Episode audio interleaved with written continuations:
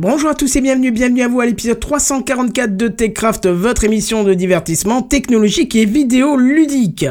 Microsoft, la chronologie des médias, des puces électroniques et du jeu vidéo. Ce soir on parle de tout et même du reste dans TechCraft. City présente. TechCraft.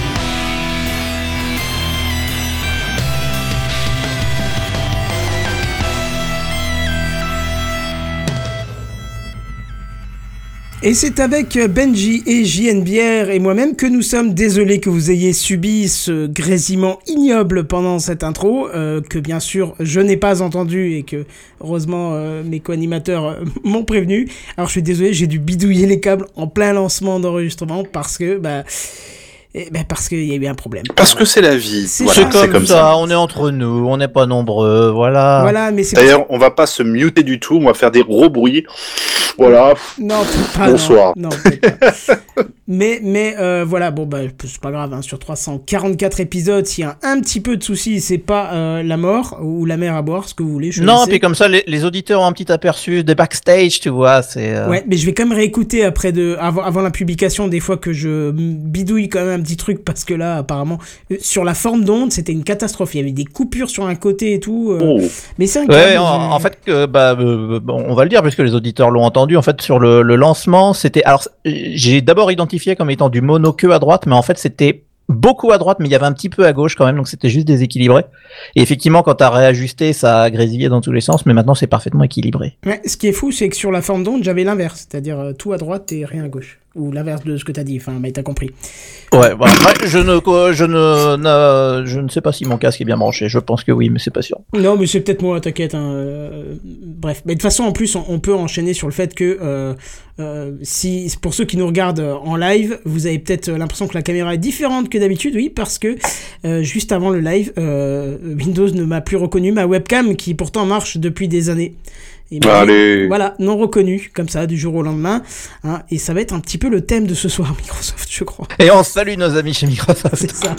J'ai j'ai hâte d'entendre le lifestyle sur la conférence euh, qu'il y a eu ce soir, dont on va parler bien évidemment. Bon, sinon, euh, le micro de Kenton est aussi différent Non, sérieux, il y a un problème de micro? What? Ah, moi je vais pas repérer, non, non. Oh non, euh, euh, Pe- Peut-être que c'est simplement à l'image comme il le voit d'en dessous. euh. Attends, je me co. Ah, le micro visuellement. non, je oui, pense que visuellement il voit ton micro différemment, mais le est différent, je, je- non, je- non. Je, je vais me, je vais me jeter par la fenêtre. C'est bon, là, c'est fini les soucis techniques. Tout va bien, tout va bien. Tu, tu vois, j'ai chaud là. Hein voilà. C'est une émission à la cool, on se dit on est que trois, voilà. Mais ça. oui. Mais le quatrième, il ne devait pas y en avoir un quatrième Ah non, on est tous là, on est au complet. Ah d'accord, je est que. Redscape devait venir aussi. Bon, je, je- Redscape Voilà, j'ai mal noté. Bon, c'est pas grave, on est bien aussi à 3. Euh, tant que c'est pas un plan. Euh, bref, comment ça va cette semaine Bah ça va pas mal, heureusement qu'elle est bientôt finie quoi. Oui. Oui, c'est vrai qu'elle est Ah oui. presque, presque finie. Non, j'ai l'impression que tu es dans ta salle de bain, Kenton. Non, mais c'est vrai, quelqu'un peut me confirmer s'il y a un problème de... Ah, mais- Attends, je regarde. Ce serait... euh, je, je- là, je comprendrais pas. Mais alors, on subirait tous les aléas de, de, de la Non, non, moi j'ai hein. pas l'impression. D'accord, bon. Damien, si c'est pour me faire peur, c'est pas gentil. Ben, en tout cas, je, je sais pas. Tu vois, le, Loli pro- précise pas de problème de son pour elle, donc tout va bien. Ok, nickel. Et c'est vrai que Damien en plus connaît ma salle de bain, donc euh, voilà. Après, je suis Et on un peu salue moins. Ah oui, j'avais tiré la chasse chez toi et j'avais fait une fuite.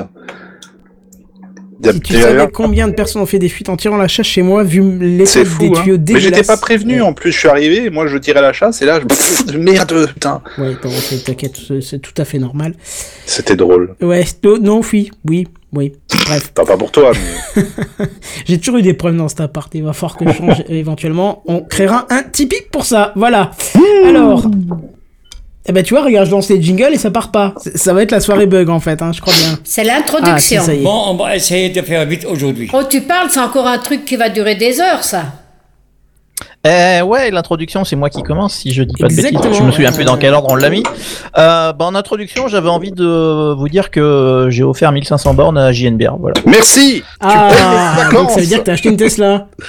Il est possible que, euh, après réflexion et euh, un petit craquage avec la carte de crédit sur un site internet, euh, j'ai commandé une Tesla, effectivement. Comment t'as trouvé le processus de commande? Alors, on va en parler. J'ai des problèmes avec les commerciaux de Tesla. Euh, et ça depuis un petit moment. Euh, alors, puisqu'on est entre nous et qu'on a un petit peu de temps, autant revenir sur, le, sur le, la genèse Allez. du projet. Euh, non, en fait, voiture électrique, ça m'intéressait depuis pas mal de temps parce que je me suis... euh, moi, je fais pas énormément de kilomètres. Euh, donc je me suis dit ah ouais ça pourrait être l'occasion de passer l'électrique etc mais euh, ça m'a toujours refroidi parce que dans ma tête qui dit voiture électrique dit il faut avoir absolument une prise chez soi.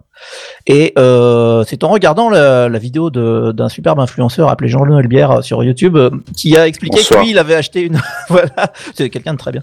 Tu l'aimerais beaucoup. Et euh, qui a expliqué que lui il avait une Tesla mais pas de chargeur et que en fait ça se passait très bien que je me suis dit, euh, ça a commencé à me tourner dans la tête, et puis j'ai regardé des tests, et puis j'ai regardé des comparaisons, etc.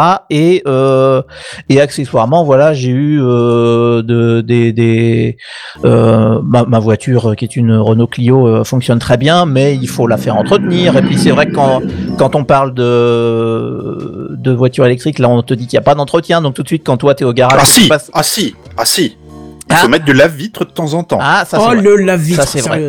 c'est un investissement les gars. Bah oui Donc il est vrai que la dernière fois j'ai laissé ma voiture chez Renault pour euh, parce que c'était la révision des 50 000.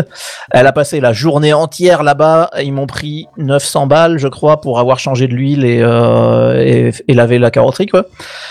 Et je me suis dit tiens, j'ai l'impression de me faire entuber à sec.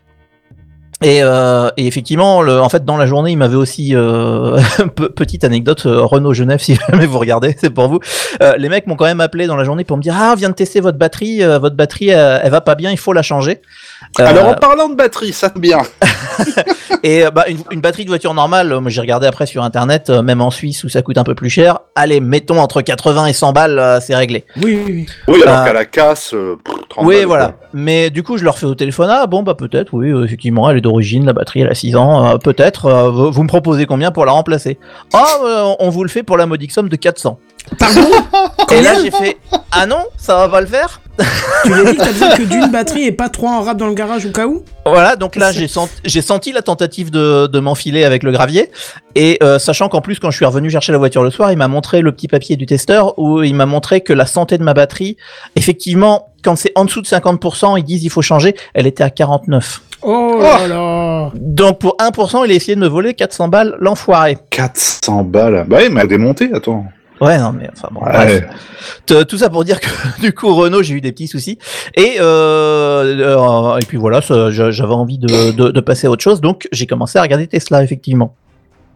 Euh, et Tesla, euh, bah, euh, je me suis dit tiens, avant d'acheter, je vais vouloir essayer. C'est une bonne idée d'essayer une voiture avant de l'acheter. Ah oui Et euh, je suis allé sur leur site internet. Alors c'est très bien fait. Tu, j'avais commencé par remplir les données de ma voiture euh, actuelle parce que je m'étais dit tiens je vais faire une estimation de reprise tant qu'à faire. Euh, donc ça j'ai envoyé et juste après ils disent ah vous pouvez venir essayer euh, la modèle 3 parce que c'est la modèle qui m'intéresse c'est la modèle 3 évidemment c'est c'est euh, la moins chère mine de rien même si elle reste assez onéreuse. Et euh, vous pouvez venir l'essayer et c'est sans contact. Alors je regarde une vidéo qui montre une, dame euh, qui, qui effectivement ne voit personne. Elle s'approche d'une voiture, euh, quelqu'un lui déverrouille la voiture à distance, euh, elle communique avec en SMS ou je sais pas quoi pour dire ça y est votre voiture est désactivée. Tu peux faire un tour d'une demi-heure. Et le site me propose des créneaux le dimanche. Donc je me suis dit ah trop bien c'est pratique. Il y a des créneaux le dimanche effectivement comme c'est sans contact il y a pas besoin de gens j'imagine. Et euh, je me suis pointé devant le magasin euh, Tesla dans une zone industrielle un dimanche. J'ai attendu, attendu, attendu, attendu. Et évidemment, ils m'ont posé ce qu'on appelle dans le jargon un gros lapin. Et euh, bah, quand ils m'ont rappelé le lendemain, le lundi, pour me dire ah on a vu votre estimation et tout, oh, vous êtes intéressé Je fais bah ouais j'étais intéressé, mais j'ai voulu essayer une de vos bagnoles, ça l'a pas fait. Ah bah non mais sur notre site faut pas cliquer sur dimanche. Pourquoi vous avez fait ça? Ah non là c'est votre site qui m'a suggéré le dimanche. Ah bah euh, non bah fallait pas prendre. Donc là j'étais pas très content avec le monsieur de de, de Tesla Genève. Euh, parce qu'il y y, a, il y a deux magasins à Genève. Il y a- en fait, il y a un magasin qui est commercial en centre-ville et un endroit, un, Service peu- Center. un service center qui est un peu en dehors où c'est là-bas qu'ils vont faire, qui font les livraisons, etc. Mm. Euh, donc euh, c'est les deux, les deux endroits sont séparés, mais mais tous le- les commerciaux sont en centre-ville. Euh, donc finalement, on a remis un essai le, samedi qui suivait que finalement j'ai annulé parce qu'il y a eu un orage. Je me suis dit je vais, vais pas l'essayer. euh, je vais pas l'essayer sous l'orage, euh, sous la pluie, etc. Enfin, ça, ça, ça- il y avait plusieurs choses qui m'arrangeaient pas. Accessoirement, en téléphonant au garage de Genève, puisqu'ils n'ont pas répondu, ça redirige automatiquement sur Lausanne, où je suis tombé sur une fille qui me dit, bah pourquoi vous appelez à Lausanne? Il faut pas appeler à Lausanne. J'ai fait, c'est votre système qui m'a redirigé. Je, je- je regarde mon téléphone, il y a écrit 022. Je suis certain que j'appelle Genève. Ah bah non, ah bah non. Ah, donc à chaque fois, personne ne s'excuse. À chaque fois, on, on- on me traite de fautif. Ah, commercialement, c'est nul, hein. ça, ça, je suis. Ah là, mais quelle bande de gros nazes. Mm. Mais enfin bon, euh, tout ça, ça, c'était toutes mes, mes essais. euh, j'ai essayé d'essayer la voiture, euh, j'ai pas réussi. Et finalement, je me suis rabattu sur aller voir celle d'un collègue parce que ça va quand même vachement mieux. Ça marche bien, ça, oui. Voilà, donc j'ai un collègue qui- est Puis le collègue, il sera peut-être plus honnête avec toi en te disant, bah tiens, fais gaffe peut-être aux petits trucs là ou des trucs comme Ouais, ça. voilà, bah, il m'a fait un peu le tour, il m'a, il m'a un peu expliqué, bah, ça fait une année, un truc comme ça qu'il l'a, donc il m'a, voilà, on, on a un peu discuté et tout, c'était intéressant. Et finalement, je me suis décidé mardi matin, je crois, j'ai, j'ai, j'ai fait la commande mardi matin, euh, donc, euh, donc euh, j'ai acheté une voiture à 100 balles, parce que pour l'instant j'ai payé que 100 balles sur le site internet, c'est le, c'est les frais de réservation. Donc j'ai j'ai commandé une euh, pour pour les experts qui cherchent une Model 3 SR euh, totalement de base avec le- les roues 18 pouces etc. J'ai rajouté en aucune option. rouge, elle est belle. Mais par contre j'ai mis la peinture rouge parce qu'ils aiment bien le Ah, rouge. magnifique. C'est celle que je voulais prendre, mais madame voulait pas. Ah ouais non moi je j'aime beau- j'aime beaucoup la, la couleur rouge donc ah euh, ouais, ouais, ouais. c'est la, la seule option que j'ai fait sinon elle est complètement standard l'intérieur est noir etc. Euh, donc j'ai fait ça mardi matin Est-ce que la évidemment. Renault était déjà rouge? Non la Renault elle est grise mais Ah. les ceintures à l'intérieur sont rouges parce que c'est une RS. Classe. Une Renault Sport, voilà. Euh, parce que euh, à l'époque, euh, quand je l'ai acheté Ah, en RS, c'est- Ça 2015, veut pas dire rien de spécial, moi je pensais toujours que c'était. Pardon. non, c'est une Renault Sport. Non, mais elle est très bien, ma, ma petite Clio RS. Je l'ai, je Oui, oui, mais effectivement, effectivement. t'es euh, venu avec à la maison, elle était très bien. Ah oui, oui, Tant qu'on fait des jeux de mots sur les voitures, Audi, 4 anneaux à l'arrière, un anneau volant. Allez. oui, voilà. Bon, et puis bah, pour nos amis Bien. chez Renault, hein, qui qui part à Renault revient en vélo. Euh, mais bon, je, je- suis propriétaire de Renault et je, je l'annonce. Mais effectivement, elle est très bien cette Renault, euh, cette Clio RS, mais euh, mais moi qui fais quasiment que de la ville euh, en ce moment, euh, enfin ça, ça a aucune logique d'avoir une voiture qui a 200 bourrins euh, et qui consomme. euh, quand je fais que de la ville, je fais entre 7 et 8 litres au 100 parce que je suis je suis ma vie Ah au feu rouge. Donc ça, bah oui, c'est ça. Alors évidemment sur l'autoroute, je consomme beaucoup moins, mais euh, mais ma, mes vrais trajets du quotidien sont en ville, donc c'est un peu idiot. Donc enfin voilà, tout ça pour dire que j'ai commandé mardi. Dans la demi-heure, j'avais le commercial de Genève, euh, mon champion, Bonjour. euh, qui m'a rappelé, qui me fait Eh, Vous vous souvenez de moi? Je dis Oui, pas en bien. Il m'a fait Ah ouais, euh, vous, vous avez pas mis les photos de votre reprise? Parce que du coup, je, je voudrais faire reprendre ma voiture. Accessoirement, les reprises chez Tesla, ils sont un petit peu radins, me me semble-t-il, puisqu'ils veulent me reprendre ma Clio RS que j'ai acheté en 2015 30 000. euh, enfin, c'était le prix catalogue 30 000. Ils veulent me la reprendre un tout petit peu en dessous de 10 000. Oui. Donc je, je trouve un petit peu chien, mais bon. Je te l'avais dit, mais de toute façon, c'est pareil, même quand tu veux faire reprendre une Tesla chez eux, c'est le même délire. Hein. J'imagine, euh, ouais, mais euh, mais en fait c'est plus pratique de faire reprendre plutôt que de vendre moi-même parce qu'en plus, bah vu que j'ai aucune idée de quand est-ce que je vais être livré, c'est un peu le problème avec Tesla. Euh, bah j'ai aucune idée d'à quel moment je dois vendre la mienne euh, parce que en en Suisse, euh, enfin j'ai pas envie d'avoir deux voitures au même moment parce que ça veut dire avoir deux jeux de plaques, deux assurances, etc. Parce qu'en en Suisse en fait quand tu ch- changes de voiture, t'enlèves les plaques de l'ancienne voiture, tu les mets sur la nouvelle, les, les plaques suivent Ah. le conducteur. Ah, cool, Donc, euh, donc il faut entre guillemets synchroniser un petit peu les achats si on veut pas payer euh, deux assurances, changer de numéro, etc. Enfin, je suis sûr qu'il y a des méthodes, mais euh, mais c'est un peu compliqué. Et euh, donc je me suis dit je fais la reprise. Donc il m'a appelé pour me dire ouais vous avez pas mis les photos de votre reprise. J'ai dit si, je, je l'ai fait sur le site, donc fallait voir. Ah ouais effectivement, mais il s'est pas Oh. excusé encore une Mais fois. non Et, et après, il m'a dit, ah ouais, et puis euh, par contre, faudrait mettre la carte grise. Je dis, oui, mais votre site, il m'a jamais demandé la carte grise. Ah ouais, non, bah, vous me l'envoyez sur WhatsApp Pardon Oui, oui, oui, oui, oui. oui. Ce que je n'ai pas fait évidemment, euh, puisque euh, une petite heure après, quelque chose comme ça, il y avait leur euh, société qui s'occupe des reprises, parce que j'ai compris que c'était pas eux, c'est une société qui fait les évaluations, Ouais. euh, qui m'a fait une offre. Et au moment où je, je pouvais accepter l'offre, il disait acceptez l'offre et euh, uploader votre carte grise ici, et puis que bah, maintenant tout est sur mon compte, quoi. Donc je lui ai fait un email en disant je l'ai mis sur mon compte, allez le chercher là-bas. Depuis, il m'a pas rappelé. Il a, il a compris qu'il fallait plus me Oh, il te rappellera pas. Non, mais. J'espère, ouais. Donc, euh, donc pour l'instant, j'en suis à, à un stade où on me dit que mon contrat est en cours de préparation, que, que dès qu'il sera préparé, je pourrai payer. Pour l'instant, j'ai pas payé. Voilà, pour l'instant, tu n'auras plus de nouvelles. Jusqu'à Ouais. un certain moment. C'est ce qu'on m'a dit. Donc, euh, donc on m'a dit dès que j'aurai mon contrat, j'ai plus qu'à signer et puis après euh, payer le montant parce que je, je la paye comptant. Je, je fais pas de crédit ou de, de leasing. Pas content. Euh, content. Euh, ouais, enfin, ouais. On verra si je serai content de, au moment où je paierai.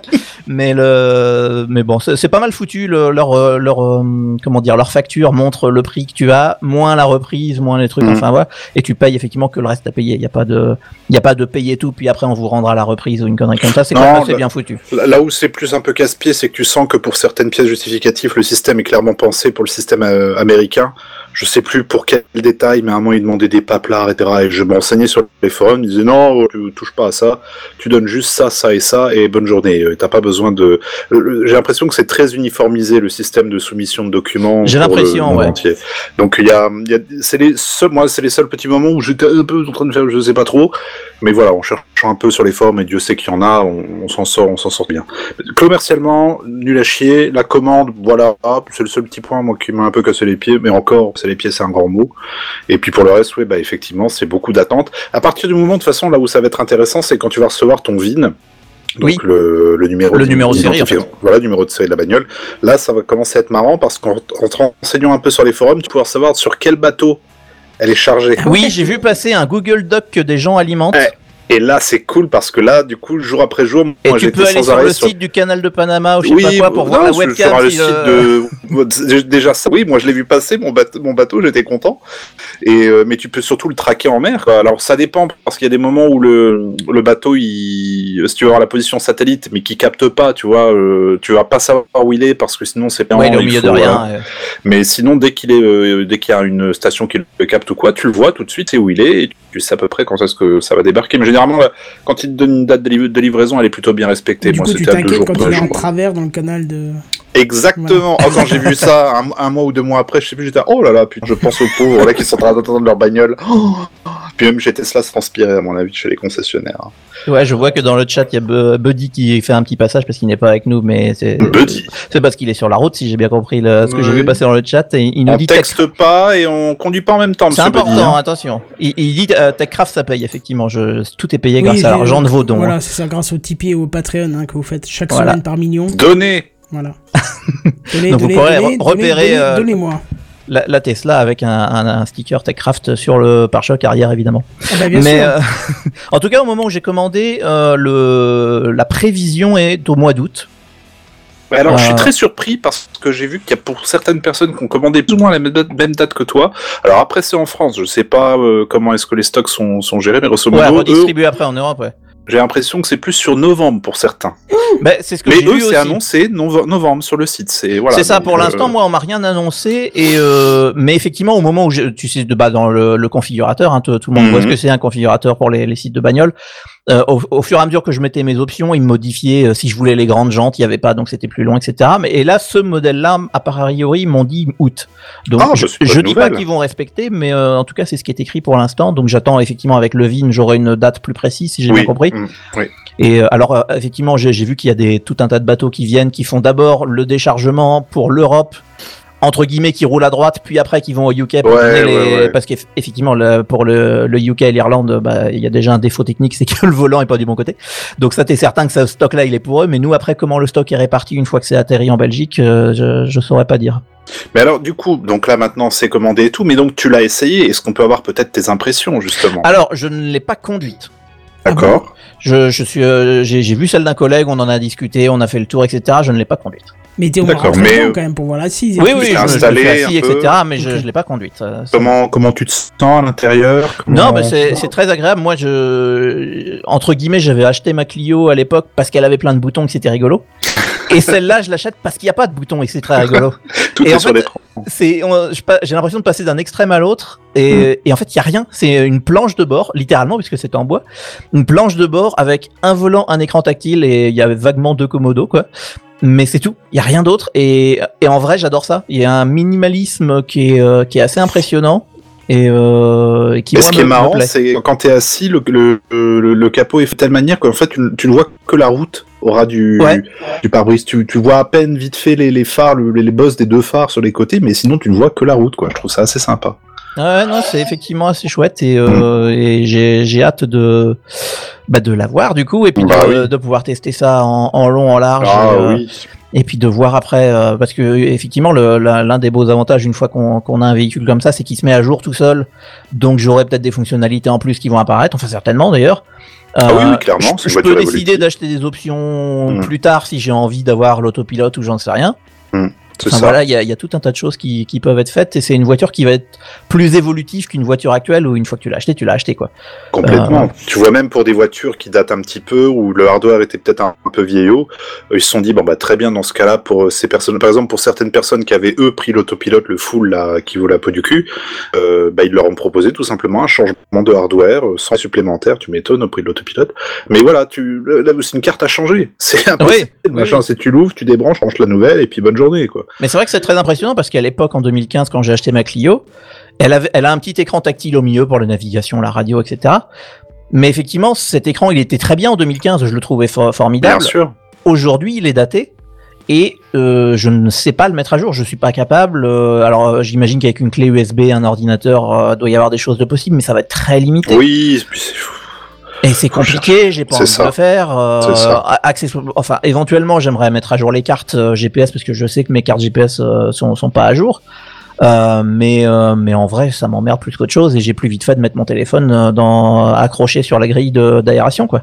Oui, c'est ça. Non, mais, en, fait, les données, je sais ce que j'ai remarqué aussi. Je m'étais posé la question pour les données de navigation. Donc, effectivement, il y a des mises à jour euh, software classiques, hein, euh, résol- résolution de bugs, patati patata.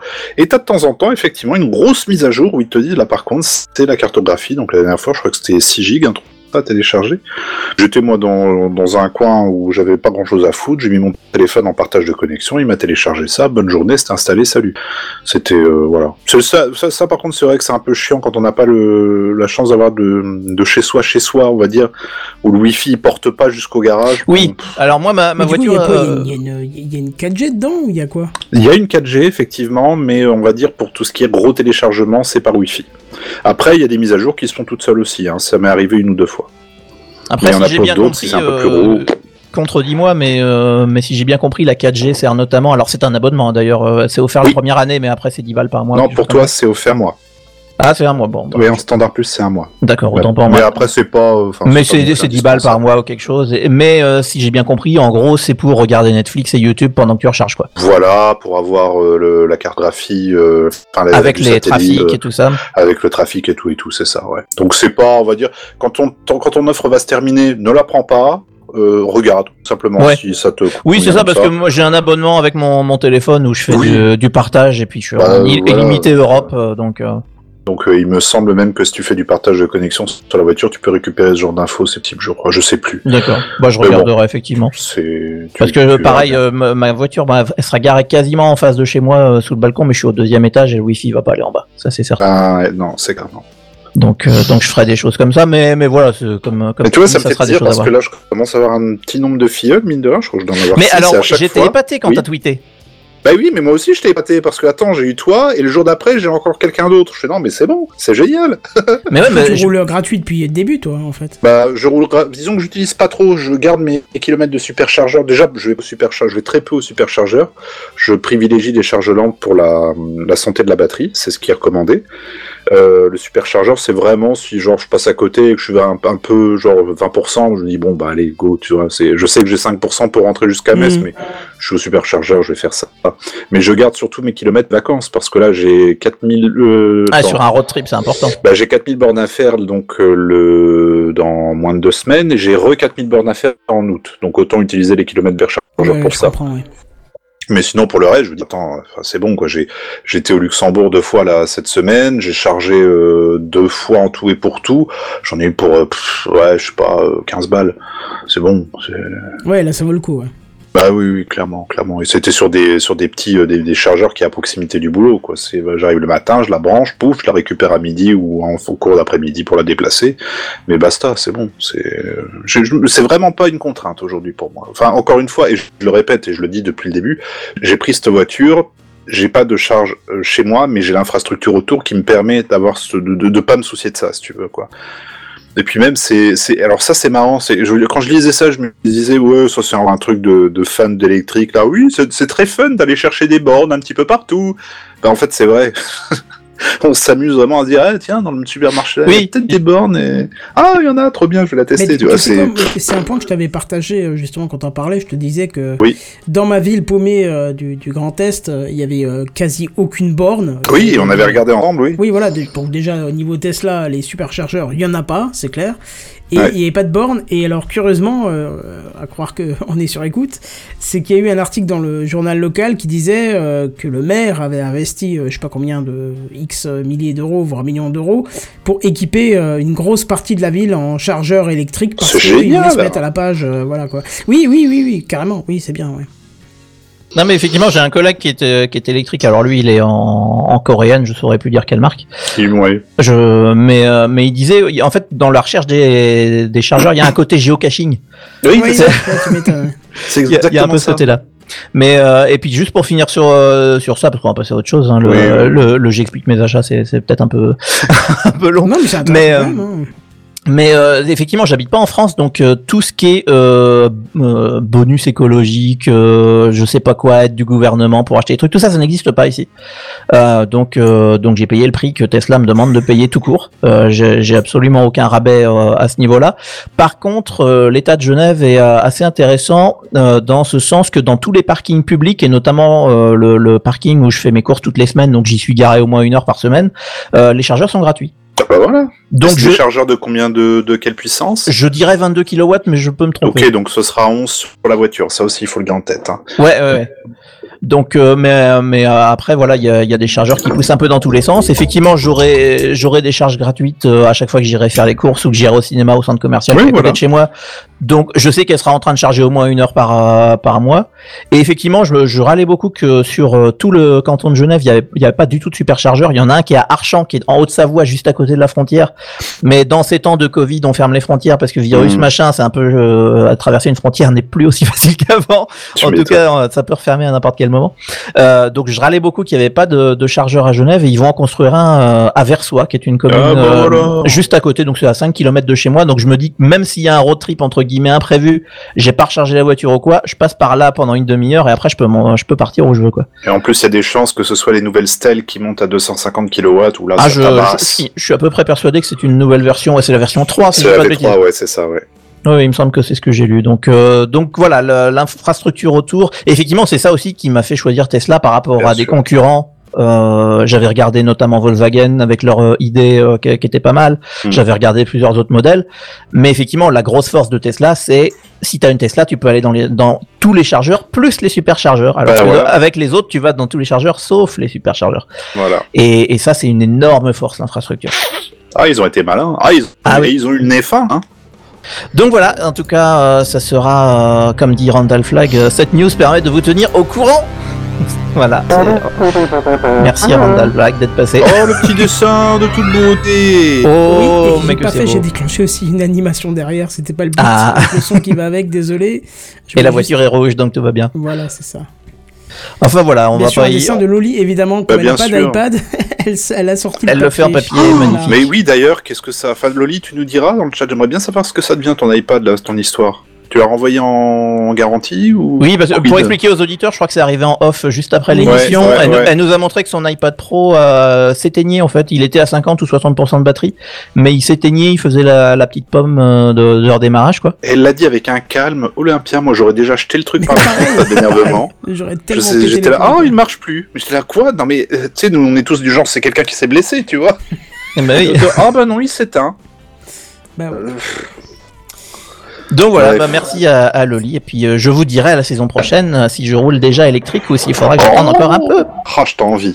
Je suis trop content pour toi. Voilà. Et En tout peut-être cas, que quand on passera de voir cet été, on aura l'occasion de voir cette belle couleur rouge en bas de ton balcon du Ah là deuxième là étage. là, Ah là ça. là. Ou alors ça sera peut-être quand moi je passerai en septembre si je passe. Eh ben, Oh là là oh, que d'annonces, que oh d'annonces. Oh, Mais là, c'est des annonces entre nous, c'est du private. Ça. en tout cas, je crois qu'on a une deuxième petite intro euh, par euh, par Monsieur Kenton. Bah non, de-. Tu En l'as fait, enlevé. Ouais, bon, si tu veux, j'en dis deux, trois mots. Juste que j'ai insta- installé l'Apple TV euh, que, que j'ai acheté, mais comme, comme ça, on en a parlé la semaine dernière. C'est très bien, hein, super, machin, euh, rien à dire. En f- très court. Euh, il manque peut-être quelques petits codecs parce que euh, quand je plug mon, euh, mon application pour le NAS, euh, les 90% des vidéos s'ouvrent. Alors, d'ailleurs, avec une vitesse qui est extrême que je n'avais pas avec le Fire Stick TV, c'est quasi instantané. Mais j'ai quelques vidéos quand même qui ne se lancent pas, euh, qui me dit euh, bah je peux pas décoder le truc, ou j'ai un écran noir et il se passe rien. Donc bon, voilà. Ah oui. ouais, non mais bon. C'est un peu dommage. Il y a quelques codecs. Après, on va pas se le cacher, les fichiers à la base sont des fichiers qui viennent de mon cousin islandais, tu vois. Donc euh, peut-être que euh, voilà, qui s'ouvre avec VLC, mais qui s'ouvre pas avec d'autres trucs et s'ouvre pas avec l'Apple TV. Bon, on va pas râler, hein, c'est pas. voilà. Après, on sous-estime souvent, mais VLC c'est quand même un putain de monstre et il ouvre Oui, absolument oui. tout. Clairement, ouais, ouais, ça, ça y est pas à dire. Mais du coup, voilà, euh, sinon très bien. Et par contre, autre petit choc que j'ai eu ce soir, et c'est dommage que Sam n'est pas là parce que j'aurais bien voulu lui poser la question. J'ai allumé mon Apple TV hier soir et euh, surprise, une application euh, que je n'avais pas vue depuis le début, je suis quasi sûr qu'elle n'était pas là. C'est que l'application MyCanal s'est installée toute seule. Et alors ça, ça Ah. pas du tout le faire. Ça aurait été, je sais pas moi, n'importe quelle application, j'aurais apprécié euh, l'initiative. Mais alors, euh, s'il te plaît, MyCanal, non, non, non, s'il te plaît, on se nettoie, on se lave, on arrête les conneries. Euh, faut pas faire ça Apple TV parce que sinon tu vas vite repartir de là où tu viens euh, si tu m'installes des merdes. Avec un joli message de, de Monsieur Bolloré qui dit Amuse-toi bien, smiley clin d'œil. Ah ouais non c'est hors de question et j'ai pas du tout apprécié le fait que cette application ait popé comme ça sur mon truc alors que j'ai rien demandé d'ailleurs que j'ai tout de suite euh, bien sûr supprimé en espérant qu'il y ait une petite alerte chez les développeurs de MyCanal qui s'est dit ah bah tiens euh, il y a tant et tant de pourcents d'utilisateurs qui l'ont désinstallé euh, immédiatement. Ça me ferait bien plaisir qu'ils aient ça en plein dans leur face. Voilà C'est un cadeau, ça se refuse pas. Ouais, Ouais. non, non, je- non c'est- les cadeaux empoisonnés, j'en n'en veux pas. Hors de question de voir ce genre de merde sur le, le truc. Mais bref, c'est mon avis, hein, bien sûr. Je sais qu'il y a des fans, Redscape s'il m'entend, euh, je sais qu'il aime beaucoup euh, MyCanal, mais c'est mon avis. Et Voilà. là, ils vont installer Badou TV, et là, tu seras bien, là. Eh ben, honnêtement, ça me ferait moins chier que euh, MyCanal. hein. Je- voilà, c'est l'aspect découverte, je veux bien, mais MyCanal, c'est non. Bref, euh, bah, c'est tout pour moi. Je, je vous ai dit, c'est très court. hein. Ça marche très bien Apple TV, rien à dire là-dessus. Au contraire, euh, AirPlay, tout ça, génial. euh, pff, rien, à, rien à dire, ça marche nickel. Du coup, euh, on passe tout de suite au dossier de la semaine. hein. On va même commencer Allez. directement par ça. Puisque, euh, mon cher ami Benji, tu as suivi euh, pour nous les annonces spectaculaires de Microsoft. Tu as entendu le dernier truc là? Tu as vu l'iPad moi, qui est sorti la dernière fois? C'est le dossier de la C'est semaine. le dossier de la semaine. C'est le dossier de la semaine. C'est le dossier de la semaine, mes amis. Ah, ça c'est moderne. Ça, c'est moderne. Benji. Oui, alors je tiens d'abord à, à faire un léger erratum. Je n'ai pas suivi la conférence de Microsoft, j'ai suivi les gens qui tweetaient sur la conférence de Microsoft. Parce que c'est de la seconde main bien dégueu que je vous Oui, propose bah, ce soir. ce que j'ai vu, je pense que t'as largement plus suivi que quelqu'un qui regardait en live. Voilà, mais en, en tout cas, j'ai- préparé un petit condensé parce qu'on en avait parlé la semaine dernière. Je, si de- je ne me trompe pas, c'était Sam qui en avait parlé, euh, puisque euh, bah, ce soir c'était l'événement Microsoft pour annoncer Windows 11. Et en fait, on en avait parlé la semaine passée, notamment pour expliquer tout ce qui avait fuité, parce qu'il y avait eu comme qui dirait une grosse fuite, à savoir euh, à peu près tout le système était sorti. Donc forcément, ça, ça avait comme qui dirait gâché l'annonce. Et on en avait parlé en, en se disant en résumé que euh, bah, qu'il n'y avait pas grand chose d'intéressant euh, dans cette nouvelle mouture pour appeler ça un Windows 11 quoi. Donc euh, donc voilà, on était un petit peu déçus la semaine dernière et on était curieux de voir euh, bah, ce qui allait en être euh, euh, bah, ce soir pour, pour pour les vraies annonces. Donc je vous propose un petit retour. Alors ça va être rapide, hein, on a mis ça en dossier, mais en, en vrai, à mon avis, dans un quart d'heure, c'est plié parce qu'il y a pas- vraiment pas grand chose à dire. Euh, mais, euh, mais voilà, petit retour sur l'événement bah, pour voir ce qui a été annoncé. Alors, euh, c'était à 17h aujourd'hui, heure de Paris, euh, qui était le coup d'envoi. C'est pour ça, notamment, que j'ai pas pu le suivre parce que il y en a qui bossent, bordel de merde. Ah, Euh, c'est quelque chose, j'étais en voiture pour rentrer, donc j'ai pas pu suivre. Ah bah voilà, tu vois, on en était, on en était un peu tous là. Donc voilà, 17 heures de Paris, puisque c'était à 11 heures sur la côte Est, puisque ils avaient fait beaucoup de choses sur le chiffre 11, donc ça commençait à 11 heures. Voilà, c'était euh, la subtilité Microsoft. Hein. Euh, et pour annoncer Windows 11, ils avaient planqué des 11 absolument partout. C'est assez Ils insupportable. enfoncé ma collection de portes ouvertes là. Ouh. Ah oui, non, mais euh, j'ai presque envie de dire que sur les jeux de mots, on se prive pas. Euh, voilà. Euh, désolé. Euh, bref, 17h de Paris, c'était le coup d'envoi. Euh, c'est euh, Panos Panay, euh, qui est le directeur des produits chez Microsoft, qui a ouvert la, la conférence. Alors évidemment une conférence virtuelle, hein, tout en vidéo, etc. Et euh, bah, qui nous a parlé de l'histoire de, de Windows, euh, qui mine de rien s'étale sur 35 ans. Hein, Prenez-vous ça dans, la, dans les Est-ce dents. qu'il a commencé sa conférence par de tout temps l'homme a utilisé des trucs De tout, avec un, un visuel de l'homme de Cro-Magnon euh, gravé en train d'utiliser un PC. Entre tradition et modernité Tiens, deuxième fois que je l'ai fait. allez. Ah oui, euh, j'ai l'impression d'avoir euh, lu ce- ça en tweet Je ce matin. de- oui. Je-. Mais c'est un classique, un des modernes. Ah oui, je l'adore. Euh, donc voilà, c'était, il a parlé un petit peu de l'histoire de Microsoft, enfin de Windows, pardon, pas de Microsoft, qui effectivement a déjà 35 ans, mine de rien, ça passe vite tout ça, bande de vieux. Euh, cinq minutes après, ils ont lancé une vidéo, euh, et là c'était officiel, donc euh, ils nous ont montré Windows 11, donc on est sûr du nom, hein, c'est bien Windows 11, c'est bien comme ça qu'il va s'appeler. Alors très rapidement, on a vu quelques images en, en express, et puis après on va revenir en détail. On a vu un menu démarrer central, on a vu des nouveaux thèmes, on a vu une nouvelle façon d'agencer des fenêtres, un menu séparé pour les widgets, un nouveau store. Voilà, on a tout vu un peu en express en quelques quelques images. Euh, juste après ça, donc le directeur qui reprend la main dans la conférence et euh, bah là on va aller dans les détails. Alors tout d'abord un menu démarrer au centre. Euh, donc, donc vous imaginez bien vo- votre barre des tâches là qui, se trouve en bas. Bon, il y a, des gens qui sont des psychopathes et qui la mettent en haut sur les côtés, mais normalement, en tout cas sur les systèmes de base, elle est en bas. Bon, bah là, le, menu, alors qu'on appelle démarrer, ça fait longtemps qu'il s'appelle plus démarrer, mais le, menu où se trouvent toutes les icônes se trouvera donc au centre. Ça fait bizarre, non? Euh, Moi, je trouve que ça fait assez bizarre, ouais. Euh, je ne sais plus quelle image on a mis sur le sur le live. Non, on n'a pas le menu démarrer, mais en fait, c'est l'icône Oui, complètement centrale. centre, ouais. Mais voilà, te- te- tout est assez symétrique. Alors, bon, bah, ma foi, pourquoi pas? Mais, mais justement, j'en parlais la semaine dernière, je disais que ça ressemblait étrangement à macOS. Oui, et, et en fait, beaucoup de commentateurs Ah trouvaient aussi là, que ça oui. ressemblé à Chrome OS. Alors, Oui, Chrome OS, j'ai oui, jamais eu oui, l'occasion de pas le faux, voir, mais, oui. euh, Ouais, moi non plus, je connais pas assez pour euh, pour confirmer, mais euh, mais ça a été beaucoup dit. Et effectivement, je crois que Chrome OS a une espèce de menu démarrer vers le vers le centre. Mais euh, donc voilà, ça c'est ce qu'on a vu et c'est ça faisait partie des choses qui avaient fuité, donc on n'était pas surpris.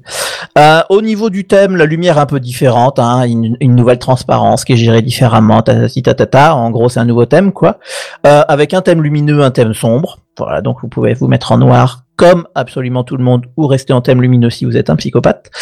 Euh, le, je juge beaucoup aujourd'hui. Euh, je vous en, je, je m'en excuse. Euh, le panneau de widget, on en avait parlé la semaine dernière. euh, on, on trouvait que c'était un peu nul d'avoir un panneau séparé au-dessus du reste, tout ça. Bon, bah, c'est exactement ce qu'on avait vu dans le. De... Ouais, mais non. Parce que Pas complètement Non, il faut que j'intervienne parce que justement, moi, ce que, en fait, c'est moi qui avais fait l'article la semaine dernière.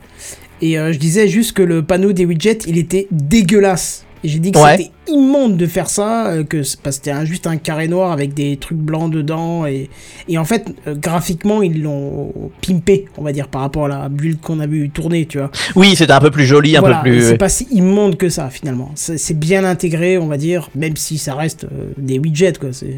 Oui, c'est ça, ça. Ça reste un panneau de widget. Euh, bon, bah là, pour le coup, ça sera un panneau séparé. Hein. Quand vous l'affichez, il s'affiche au-dessus de, de tout le reste. Et puis, bah, vous avez vos widgets dedans. Et si jamais vous voulez jamais l'utiliser comme ça, vous les verrez jamais.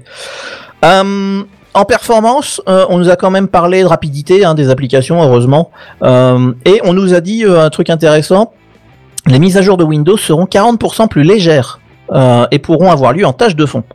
Ça, je trouvais que c'était quand même assez Oui, intéressant. cool, ouais. Oui, et puis comme dit Oasis, euh, qui pose la question tout à l'heure, est-ce qu'ils ont annoncé l'arrêt du reboot automatique en pleine journée de boulot Euh, Ça fait longtemps que ça se gère dans les paramètres et que ça ne se fait plus pendant la journée, ça se fait le soir. Non, ça m'arrange. moi. Oui, oui, ça fait longtemps que, que, que ça se, se règle. Et euh, mais, mais effectivement, si elles sont plus légères, c'est bien. Parce que j'ai encore quelques-unes qui euh, sont un peu lourdes et qui, au moment de l'install, te dit euh, erreur, machin, retour en arrière. Là, je sais plus comment c'est le message. Euh. Effectivement, c'est assez, euh, des, fois, c'était assez peu pratique. Mm. Mais enfin, voilà, ça, ça devrait être plus simple euh, maintenant. Euh, une fonctionnalité intéressante que, que j'ai repérée qui était quand même pas mal, euh, la gestion des fenêtres multiples euh, au sein d'un écran. En fait, euh, quand euh, donc vous voyez en haut à droite de chaque fenêtre Windows, hein, vous avez le petit minimisé, euh, le petit bouton du milieu sur lequel je reviens tout de suite, et la croix après pour fermer à droite. Bah justement, ce bouton du milieu, maintenant quand on cliquera dessus, si j'ai bien compris, c'est là qu'on va choisir de, de comment diviser son écran en plusieurs zones. En- et en fait, il y aura un petit menu qui va vous faire des propositions. Est-ce que voulez deux fenêtres côte à côte? Est-ce que vous voulez euh, trois fenêtres l'une au-dessus de l'autre? Euh, C'est Est-ce un que peu vous voulez l'intégration des Power Toys. Il y a- C'est un petit peu ça. C'est exactement ce que j'allais dire. Mm. ouais. C'est un petit peu ça effectivement. Euh, donc ça c'est assez intéressant. Alors je- j'ai pas noté les, les noms des fonctions, hein, mais euh, mais euh, mais voilà, ça vous donne une idée. Euh, et une fois les fenêtres placées, euh, vous pouvez sauver l'arrangement euh, dans la barre des tâches pour être rappelé plus tard. Ouais, Euh, c'est les Power Toys. Non mais ouais, effectivement, effectivement, mais mais c'est pas mal du tout et euh, notamment on peut imaginer bah, arranger, euh, faire des arrangements par projet, par mode de travail, etc. et pouvoir les rappeler. Ça c'est c'est vraiment pas mal.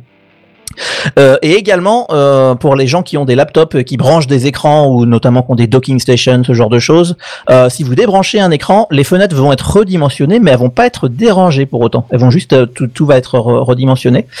Et quand vous reviendrez sur l'écran, eh ben les fenêtres reviendront comme elles étaient avant. Donc euh, parce que moi c'est vrai que pour avoir un, euh, au boulot un laptop sur une, euh, une station de docking, je passe ma vie à réarranger les trucs parce qu'à chaque fois ça nique tout et c'est chiant. Donc voilà, et euh, par contre tout ceci n'était pas dans la version de Windows qui avait fuité la semaine dernière, donc ça c'était quand même des nouveautés, donc ça c'était intéressant. Ils ont fait un petit passage sur le navigateur Edge. Euh, D'un clic, on peut choisir d'avoir les onglets à la verticale sur le sur un côté plutôt Oh, qu'à l'horizontale en haut. Ouais, ça peut être sympa effectivement si on a beaucoup d'onglets. Je pense qu'avoir une liste euh, de haut en bas pour pouvoir scroller dans cette liste et, euh, et aller sur les onglets, ça peut être assez intéressant. Euh, bon après, il faut avoir envie d'utiliser Edge, mais mais ça peut être un argument pour pour y Ah. passer pour le coup. Je suis pas d'accord avec toi parce que Ah. franchement, Edge, c'est franchement, il se défend maintenant. Alors je dois dire que je l'utilise pas du tout pour être honnête, donc c'est un a priori dégueulasse que Mais j'ai. écoute, honnêtement, euh, co- comme Redscape m'avait proposé de faire le test de DuckDuckGo, essaie voir Edge. Tu te fixes 3-4 jours d'utilisation et tu testes que ça. Bon, il faut changer le moteur de recherche parce que Bing, Ouais, ouais, ouais. euh, ok. Hein. Mais teste voir, tu vas voir que c'est pas si mauvais que ça en fait. euh, au contraire, je suis vraiment étonné par euh, la capacité de Edge à être euh, très léger, très fonctionnel. euh, franchement, et tu me connais, hein, je- j'aime. Oui oui oui. J'étais allergique à Internet Explorer, mais comme c'est pas possible, mais là je suis étonné quand même. Eh ben écoute, je, te prends au mot, j'essaierai effectivement et je, vous redirai. Euh, donc ça c'était pour Edge, euh, ils nous ont montré ça assez rapidement. Euh, Teams. Microsoft a beaucoup insisté sur sur Teams en disant que ça a fait des belles connexions pendant la pandémie, que vous avez pu voir vos familles, machin machin, comme comme tous les logiciels de visio évidemment. Et bah maintenant hein, ils vont intégrer Teams complètement dans l'OS Windows. Donc, euh, donc Windows aura Teams par défaut, ça sera plus une application euh, à part, ça sera complètement intégré à l'OS. Euh, donc là, clairement, ils vont sur les sur les plates-bandes de, de FaceTime euh, côté Apple, etc. Euh, et, euh, et accessoirement, euh, j'y pense maintenant, mais ça, ça signe gentiment l'arrêt de mort de Skype, qui était déjà pas pas en forme. Ouais, je trouve bizarre d'ailleurs l'intégration de, de Teams dedans. Euh. Ouais, mais effectivement, mais, mais pourquoi pas euh, effectivement le avoir un, un logiciel de visio dans l'OS directement, ça ça peut Ouais. avoir du est-ce qu'ils vont pas se faire emmerder par les, les gouvernements pour des histoires de monopole Tu sais, ça c'est un... dès que tu rentres dans un, tu mets une fonctionnalité, un truc un peu parce qu'il y a, il y a Zoom, il y a plein de d'acteurs qui se partagent un peu le marché, et généralement ça ça vient toujours gueuler en disant oh là là Parce les gars là vous faites du réguler sur un peu monopole. Aussi. Ils ont fait Oui, c'est pas faux. hein. C'est pas Moi- faux. moi, ce C'est qui pas me fait- faux. ce, qui- ce que je comprends pas en fait avec l'intégration de Teams, c'est que le Teams, c'est quand même basé sur la collaboration professionnelle et c'est Oui. basé sur ton groupe, euh, que, enfin, tous tes utilisateurs Office 365 que tu as dans ta boîte, tu vois. Donc là, comment ça va gérer? Est-ce que ça va gérer à l'époque, euh, co- comme à l'époque avec MSN Bah, c'est peut-être justement pour ça. euh, bon. C'est peut-être justement pour ça que, que je pense que ça risque de gueuler de niveau monopole. Parce que autant effectivement tu dis FaceTime, mais bon on est juste dans de la visio bête et simple. Autant Teams c'est quand même un logiciel qui est très spécifique. C'est ce que je veux dire. Oui, alors peut-être que ça va être une version raccourcie Ouais, perso plus que pour le pro. Il y aura peut-être pas, je sais pas, les, les histoires de partage de fichiers dans le SharePoint et les machins compliqués qui servent qu'aux boîtes. Hmm. Je, je sais pas, effectivement, c'est une bonne question. euh, effectivement, On ça, Teams, voir. Teams a ce côté très professionnel. Ça sert à être collaboratif sur des fichiers, sur des sur des groupes, sur des machins. Hum, hum. Peut-être que tout ça va pas être intégré. Peut-être que ça va être une, une version plus simple. Je je je saurais pas dire. Je j'ai pas creusé assez. Mais c'est une question intéressante. Euh, de quoi ils ont parlé d'autre? Alors le fameux panneau des widgets, hein, on revient pas dessus, on vient d'en parler. Euh, Windows en mode tablette. Ils ont quand même montré qu'on pouvait utiliser Windows 11, 11 pardon, euh, en mode tablette. Euh, donc ils nous ont montré, euh, donc ils, étaient sur une espèce de laptop, vous savez où vous débranchez le clavier, le, enfin le tout, tout ce qui sert au bas euh, avec le, le clavier et le trackpad. Euh, et ils nous montrent que quand on débranche le clavier, l'interface change à peine. hein, Il n'y a pas de vieille tile dégueulasse, coucou Windows 8. Euh, et en fait, il y a juste les icônes qui deviennent un petit peu plus grandes pour être plus facile à, à cliquer avec le doigt, tout simplement pour le tactile. Euh, si vous prenez, euh, il y a, y a- y a, euh, un mouvement qui est, qui est assez sympa qui été montré dans une vidéo. Si vous prenez un écran avec deux applications côte à côte quand vous êtes en mode paysage, donc à l'horizontale, et que vous passez la tablette à la verticale en portrait, en fait les fenêtres elles vont rester là où elles sont. En fait c'est le contenu qui va tourner. Donc au lieu d'avoir deux applications côte à côte, vous aurez deux applications l'une au-dessus de l'autre. Je trouvais que le, le geste était assez joli, c'était assez bien, assez bien foutu. Voilà, c'était euh, c'était un, un petit mouvement rigolo. Euh, des retours haptiques vont être ajoutés pour les utilisateurs de stylet. Euh, là, je pense à la copine Loli. et, Peut-être que ça l'intéresse ce genre de, de choses pour pour faire du dessin. Euh, Il et faut que matériellement ta machine soit équipée d'un. oui, oui, complètement, com- complètement, mais Pro, un truc comme ça. Complètement. Bah là, après, une fois que le système est sorti, on, on imagine que les constructeurs vont, vont s'en donner à cœur joie pour, euh, pour euh, jouer avec les nouvelles fonctions. Euh, Il y aura un nouveau clavier tactile, euh, soi-disant plus facile à utiliser, qui flottera et qu'on pourra poser où on veut et on pourra le mettre sur le côté si on veut l'utiliser d'une main, euh, de ce genre de choses. Voilà, ça c'est pas mal. Euh, après, ils ont parlé des joueurs, du gaming. Alors là, je parle d'un monde dont je- que je ne connais pas. La dernière fois que j'ai touché un jeu vidéo, c'était une NES. Euh, et ça remonte parce qu'elle était d'époque. Euh, pour les joueurs, euh, Windows intègre maintenant euh, le Auto HDR qui va passer tous vos jeux en HDR, même ceux qui ne le sont pas. C'est une technologie que vous connaissez peut-être déjà si vous avez une Xbox, parce qu'en fait la Xbox intègre déjà cette technologie. Autre technologie qui est empruntée à la Xbox, les jeux peuvent maintenant charger directement sur la carte graphique, ce qui rend le truc beaucoup plus rapide apparemment. Euh, donc il y a ça, également le Xbox Game Pass, euh, donc le, le, pass hein, pour le pour les jeux de Xbox, est intégré sur Windows 11 à travers l'application Xbox euh, et il intègre xCloud pour le cloud gaming. Donc ils ont dit tout ça pour les gamers. Après les gamers, ils ont parlé de Microsoft Store. Un tout nouveau store. Euh, donc là, ils ont dit, euh, en gros, on a tout effacé, on a tout recommencé. Euh, ils ont parlé de l'arrivée de Disney euh, parce qu'ils ont plein de trucs de streaming pour regarder des, des contenus sur euh, sur vos tablettes Windows. Euh, Il y a des choses intéressantes et euh, bien entendu, ils ne visent personne quand ils parlent de ça. Euh, les développeurs peuvent être présents sur le store avec leur propre moteur de commerce. Alors ça, c'est une traduction de ma part. hein, de- en gros, j'imagine que ça veut ça. dire ça veut dire que c'est eux qui module de facturation en fait. voilà, ils ont leur propre module de facturation, c'est eux qui hébergent leur, euh, leur propre application chez eux, etc. Euh, et donc, s'ils sont présents sur le store avec ça, Microsoft ne prendra aucune commission. Ne regardez Un pas où va mon regard. Et, et Et puis- également, il y a un, un autre tacle qui vient juste après qui dit que les développeurs peuvent utiliser leur propre système de paiement s'ils le veulent, alors que ça soit à l'extérieur des apps ou à l'intérieur. Chose évidemment interdite chez le concurrent dont nous ne parlons pas, mais tout le monde sait très bien de qui on parle. Donc euh, ouais, ça c'est, je pense que les développeurs vont être assez contents parce que souvent quand on dit on va dans un store propriétaire et il y a des règles et il y a des machins, là en gros ils ont dit on est open quoi. Euh, donc euh, donc c'est assez chouette. Euh, autre annonce importante pour le Microsoft Store, Microsoft Store, c'est pas facile à dire, surtout quand on s'assate un peu comme moi. Euh, les applications Android arrivent sur Windows. Alors ça peut Pardon? faire un peu peur, oui, oui, oui, Ouais, ça peut faire un peu peur. là. Notamment aux, aux utilisateurs de Chrome OS qui ont déjà des applications Android et qui savent que ça merdouille un petit peu apparemment. Euh, donc en gros, elles vont arriver sur le store euh, Microsoft. Euh, on pourra les intégrer au menu démarrer ou à la barre des tâches. Hein, et, en fait, elles vont être lancées dans une petite fenêtre qui reprendra la, la forme d'un smartphone au milieu de, de votre écran. Euh, et en fait, elles sont dans le Microsoft Store parce que le Amazon Android Store est lui-même dans le Microsoft Store. Ah oui. L'inception de Store. Tu vois. Oh, 20, Dieu Ben, Dieu. Et euh, pour la technique, alors évidemment, j'ai pas creusé. Hein, c'est une première présentation. Faudra qu'on aille dans les détails plus tard. hein, là, ça, ça vient d'arriver il y a quelques mais on nous dit que ça fonctionne euh, grâce à l'intégration de Intel Bridge Tech, euh, qui est une, technologie Intel qui permet justement de, faire ce, genre d'entre guillemets émulation, même si je pense que le mot est, euh, mal utilisé, mais ça donne une idée de ce que j'en pense. Voilà. Mais enfin voilà, les applications Android et notamment, je crois que dans leurs vidéos, ils ont montré TikTok et des, choses comme ça tournées sur donc des applications essentielles tournées sur Windows. Donc euh, ça c'était euh, assez rigolo. Euh, J'en ai certainement beaucoup oublié hein, évidemment, mais c'est quasiment la fin des annonces. Donc à ce moment-là de, la- conférence, c'est le PDG Satya Nadella qui reprend la parole et qui nous parle d'un jour historique pour Microsoft, blablabla, tout ça, tout ça. Et la conférence se termine en un peu plus de 45 minutes, donc c'était assez vite fait. J'aurais tellement voulu qu'elle se termine sur Start Me Up et qu'ils se mettent tous à danser d'une Oh manière oui. un peu cringe sur scène. ah, Windows 95, tu nous manques. Ah, c'est vrai, c'est vrai.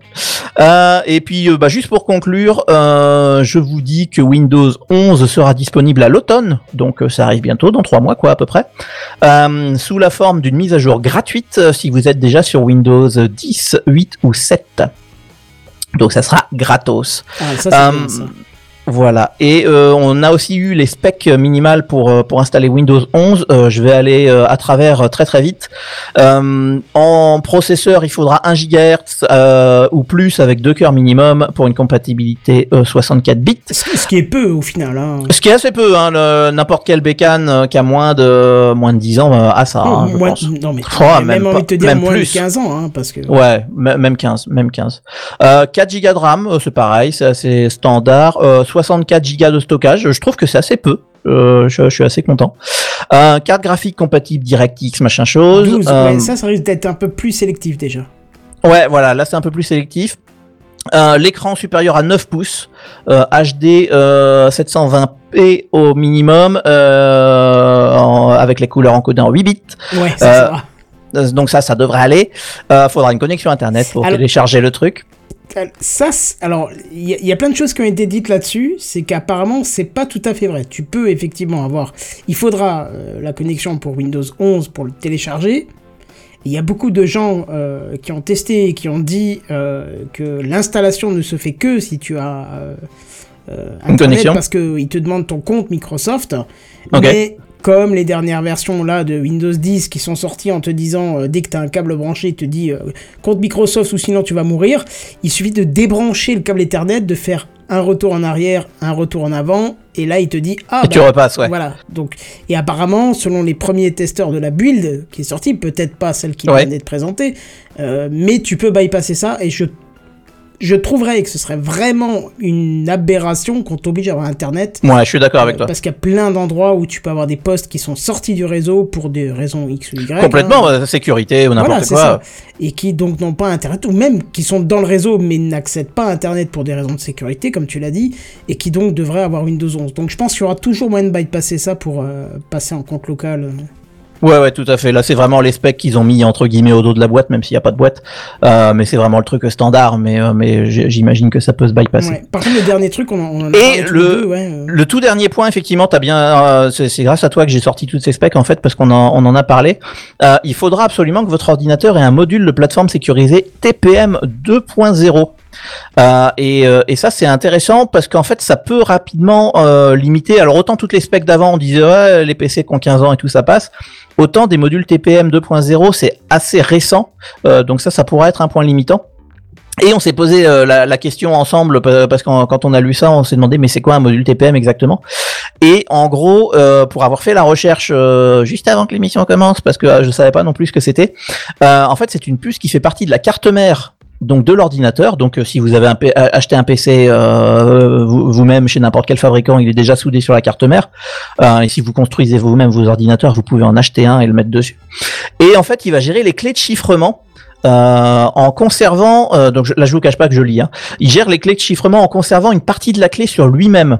Donc c'est-à-dire que euh, si vous utilisez le chiffrement BitLocker ou le chiffrement euh, de périphérique sur un ordinateur avec TPM, il y a une partie de la clé qui est stockée sur le TPM lui-même plutôt que sur le disque.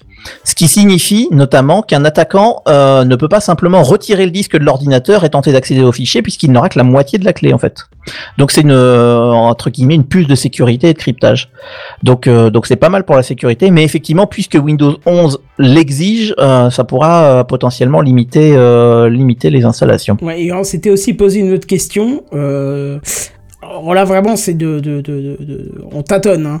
C'est est-ce que c'est pas aussi ce module qui stocke la clé euh, de série de Windows euh, 10 Puisqu'on sait que maintenant, euh, Windows 10, on peut le réinstaller sur un PC euh, qui avait déjà une clé enregistrée sans avoir besoin de remettre la clé. Parce que la clé, elle est restée sur la carte mère. Et je Eh oui. que je ne sais pas exactement où c'est stocké. Je sais que ça se fait, hein, euh, qu'il faut euh, l'UEFI, des conneries comme ça. Mais je ne savais pas où est-ce qu'elle était. Et on se pose la question si c'est pas là-dedans. Donc euh, les spécialistes, n'hésitez pas à nous dire. hein, parce que nous Ah aussi, oui, s'il vous plaît, parce que c'est vachement intéressant. Effectivement, on on n'est pas expert, et- mais on aimerait savoir. Alors que je bosse dans le domaine, mais tu vois, ce, ce point-là, je ne maîtrise pas. hein, je suis honnête, euh, je maîtrise pas du tout. Et euh, je suis curieux de savoir où c'est stocké. Et je pense que ça doit être là-dedans, hein, parce que je vois pas où ça peut être. Euh, ça peut être ailleurs, en tout cas. hein. C'est possible, effectivement, que ça soit là-dedans de façon chiffrée ou de- d'une façon particulière. Ouais, c'est intéressant. Enfin voilà, c'était un peu les annonces de ce soir euh, pour Windows 11. Alors je, je suis en train de scroller très rapidement à travers le chat que j'ai pas pu lire pendant que je parlais. Euh, je- J'espère que j'ai pas oublié de choses trop importantes. De toute façon, comme je disais, c'est une première présentation. hein, ça vient juste d'arriver, donc j'ai fait quelque chose d'assez rapide. On pourra revenir en détail quand euh, quand ça sortira euh, et même euh, d'ici là quand ça sera testé. Donc voilà. Bah écoute, c'est super. euh, Bah, je, bah, je suis un peu déçu parce qu'on avait émis peut-être l'hypothèse que, euh, que Microsoft avait fait exprès de faire fuiter une version de développement qui était. Oui, pour qu'on 10 s'attende à ah ça va être nul et puis finalement ouais, c'est vachement bien. Et puis au final, ouais, il n'y avait pas tant que ça de plus. Il y avait quelques petits détails, mais c'était pas non plus. euh, C'était pas non plus si ouf que ça. C'est dommage parce qu'il y a moyen de faire quelque chose de vraiment fou. Et euh, je voudrais revenir sur un commentaire d'Oasis qui dit euh, Depuis Windows 8, Microsoft s'est refait une image de ouf. De fou, pardon, il a dit même. Euh, c'est plus une boîte dont on rigole pour leur OS et merde et leurs investissements pourris. Maintenant, ils ont globalement compris et ils arrivent à faire mouche et euh, au moins suivre le marché. Alors, je suis totalement d'accord avec toi parce que Windows 10, c'est Complètement. on va pas se le cacher, c'est quand même un système qui est extrêmement stable. Euh, Ouais. Les écrans bleus, c'est devenu euh, aussi rare que quand tu gagnes au loto. Même si ça arrive encore, on va pas se le cacher, mais ça arrive aussi sur les autres OS. J'en ai eu sur Linux, j'en ai eu sur Mac. Bon, c'est pas des écrans bleus, mais c'est des kernels panic ou je sais plus ce qu'il y a comme équivalent sur Mac. A- c'est un kernel aussi, je crois. Euh, ouais, ça doit être. Euh, mais il y a un truc qui m'embête en fait encore euh, sur Windows 10, c'est euh, on va faire une analogie, c'est comme si on te dit euh, euh, tiens tu cherches une maison et tu vas l'acheter dans ce quartier-là et que en plein milieu t'as deux tours qui sont en construction, dégueulasses avec des des des, des grues qui fonctionnent toute la journée en train de faire du bruit et tout. Bah Windows 10 c'est ça parce qu'ils ont un nouveau panneau de configuration qui est en travaux depuis bah, depuis la sortie de Windows 10, c'est-à-dire Ça, 5 c'est ans. vrai. 5 ans. Il n'y a pas tout qui est intégré. Quand c'est intégré, c'est intégré n'importe comment. Les menus n'ont aucun sens, on va pas se le cacher. Va changer ton IP maintenant dans Windows. Euh, Ah, qu'est-ce que c'est chiant. T'as pas accès au DNS, t'as accès à rien. Tout ce que je veux, c'est le petit menu euh, change adapteur setting, je crois que ça s'appelle. À chaque fois, je mets 10 minutes à le trouver. Laissez-moi voilà, tranquille. C'est devenu n'importe quoi, on va pas se le cacher. Et euh, pour preuve que Microsoft en a conscience, c'est qu'ils ils ont euh, euh, pas annoncé officiellement, mais ça tourne un petit peu euh, sur ceux qui euh, travaillent avec les, les, les, les- builds, c'est que euh, même si le panneau de configuration va disparaître euh, sur Windows 11, le, je parle l'ancien, hein, celui qu'on accédait euh, en tapant une commande, euh, il va disparaître en accès direct, mais il sera toujours, enfin tous les modules qui sont à l'intérieur seront toujours disponibles à travers les commandes directes, donc les fameux .cpl qu'on connaît, euh, bah, que les administrateurs système connaissent, les commandes en .cpl, elles seront toujours disponibles parce que même eux ont conscience qu'ils n'ont toujours pas réussi à tout ramener dans leur nouvelle interface de manière euh, fluide et logique. Donc je suis désolé, ça pour moi c'est un gros problème. Alors pour le grand public ça, ça n'en est pas un parce que quelqu'un qui utilise son PC euh, à la maison pour faire du Word, Excel et les mails, euh, du Netflix, euh, du MyCanal. Une fois que c'est configuré, c'est configuré, ouais. Voilà, c'est ça. Je veux dire, à la maison tu mets pas d'IP fixe, tu commences pas à changer tes DNS, tu laisses tout de base et puis voilà, ça marche très bien. Mais quand t'es admin 6 et que tu dois commencer à travailler avec, avec Windows 10, waouh, s'il te plaît quoi, t'es constamment obligé de taper des commandes. Mais de c'est ça, l'exemple que tu et- donnes euh, est, est vachement bon. Enfin, je, sans être admin ou quoi que ce soit, moi, je, je configure des équipements. Il faut que j'aille au cul d'une machine avec mon PC pour le configurer. Donc, je passe ma vie à changer d'adresse IP parce bah qu'il faut ouais. que je sois dans le même sous-réseau, etc., etc. Mais changer l'adresse IP, pourquoi c'est compliqué? Ça devrait être vachement Ah facile. bah, je te donne l'astuce si tu veux. Ah ben, je la veux bien. Ah bah, démarrer, exécuter, N, Ouais. NCPA. Euh, euh, attends, je, je- je le tape toute la journée. Voilà. Vas-y, fais-le sur le PC de prod, vas-y, Je, t'inquiète. je suis obligé de taper en même temps ncpa.cpl et tu auras accès euh, aux paramètres de ta carte réseau directement. Ah bah, je- j'approuve. Merci Voilà, beaucoup. tu je, je vais le noter. Et c'est, il y a deux trois trucs comme ça, comme les paramètres système, c'est 6dm.cpl. Enfin, t'as deux trois commandes comme ça qui sont hyper importantes à connaître parce que sinon tu galères dans les menus, ça n'a aucun sens, aucun intérêt de faire ça comme ça. Enfin, c'est peut-être bien pour le grand public, mais dès que tu veux commencer un peu à travailler sérieusement avec ton OS, t'es obligé de retaper les, les, les commandes et voilà. Donc, pour preuve, euh, ils l'ont fait comprendre que ça restera comme ça, même si c'est plus accessible en graphique. Et heureusement, parce que sinon on, est, on serait pas dans la merde. Mais bon, voilà, ça, ça reste un système qui est vraiment, vraiment top. euh, sauf quand ils font des mises à jour euh, intempestives comme ça et que ta webcam marche plus du jour au lendemain. Hein je dis ça, je dis rien. Hein c'est pour ça que je suis sur téléphone ce soir et pas sur ma webcam. Et- mais voilà quoi, bon, bref. Tous les OS ont leurs soucis, mais euh, Windows 10 étant le l'OS le plus présent, je pense qu'il y a quand même des efforts particuliers à apporter sur certaines choses et, euh, et c'est vrai que ça manque un petit peu de, de détails sur certains trucs. Mais gageons que Windows 11, avec l'évolution graphique euh, dont il fait preuve, euh, viendra détrôner tout ce qu'on a vu ailleurs, quoi. Ouais, ouais, effectivement. Bon, en, en espérant que la fameuse malédiction dont on parlait l'autre fois de la ver- d'une version sur deux est toujours pourrie chez Microsoft. On va voir si ça se démontre oui, euh, cette fois-ci. Espérons que ça soit pas le cas. Bon Benji, tu parles, tu parles, tu parles depuis le début de l'émission, mais je crois qu'il va falloir ah bah que tu parles encore en fait. Ah bah, ouais. Tu enchaînes en fait hein, ce soir, hein, c'est Benji. Ah, mon but est de saouler les auditeurs. c'est ça. Mais en fait, on va faire euh, Benji Craft ce soir, je crois. Parce que, au final, nous on n'a pas grand chose à dire, mais toi tu dis beaucoup. Donc c'est parti pour les news high tech. C'est les news high-tech. C'est les news high-tech. C'est les news high-tech. C'est les news high-tech. T'as vu le dernier iPhone, il est tout noir. C'est les news high-tech. Qu'est-ce que c'est le high-tech? C'est plus de mon temps tout ça. Benji. Eh oui, c'est plus de montant tout ça. Si vous regardez l'image dans le live et que vous voyez des Intel Pentium, c'est normal. c'est l'illustration que j'ai choisie pour vous parler de composants électroniques. J'avais voulu, euh, j'ai voulu vous mettre des jolies puces. Et comme une puce ressemble à une autre, j'ai décidé que mettre des Pentium, c'était assez rigolo.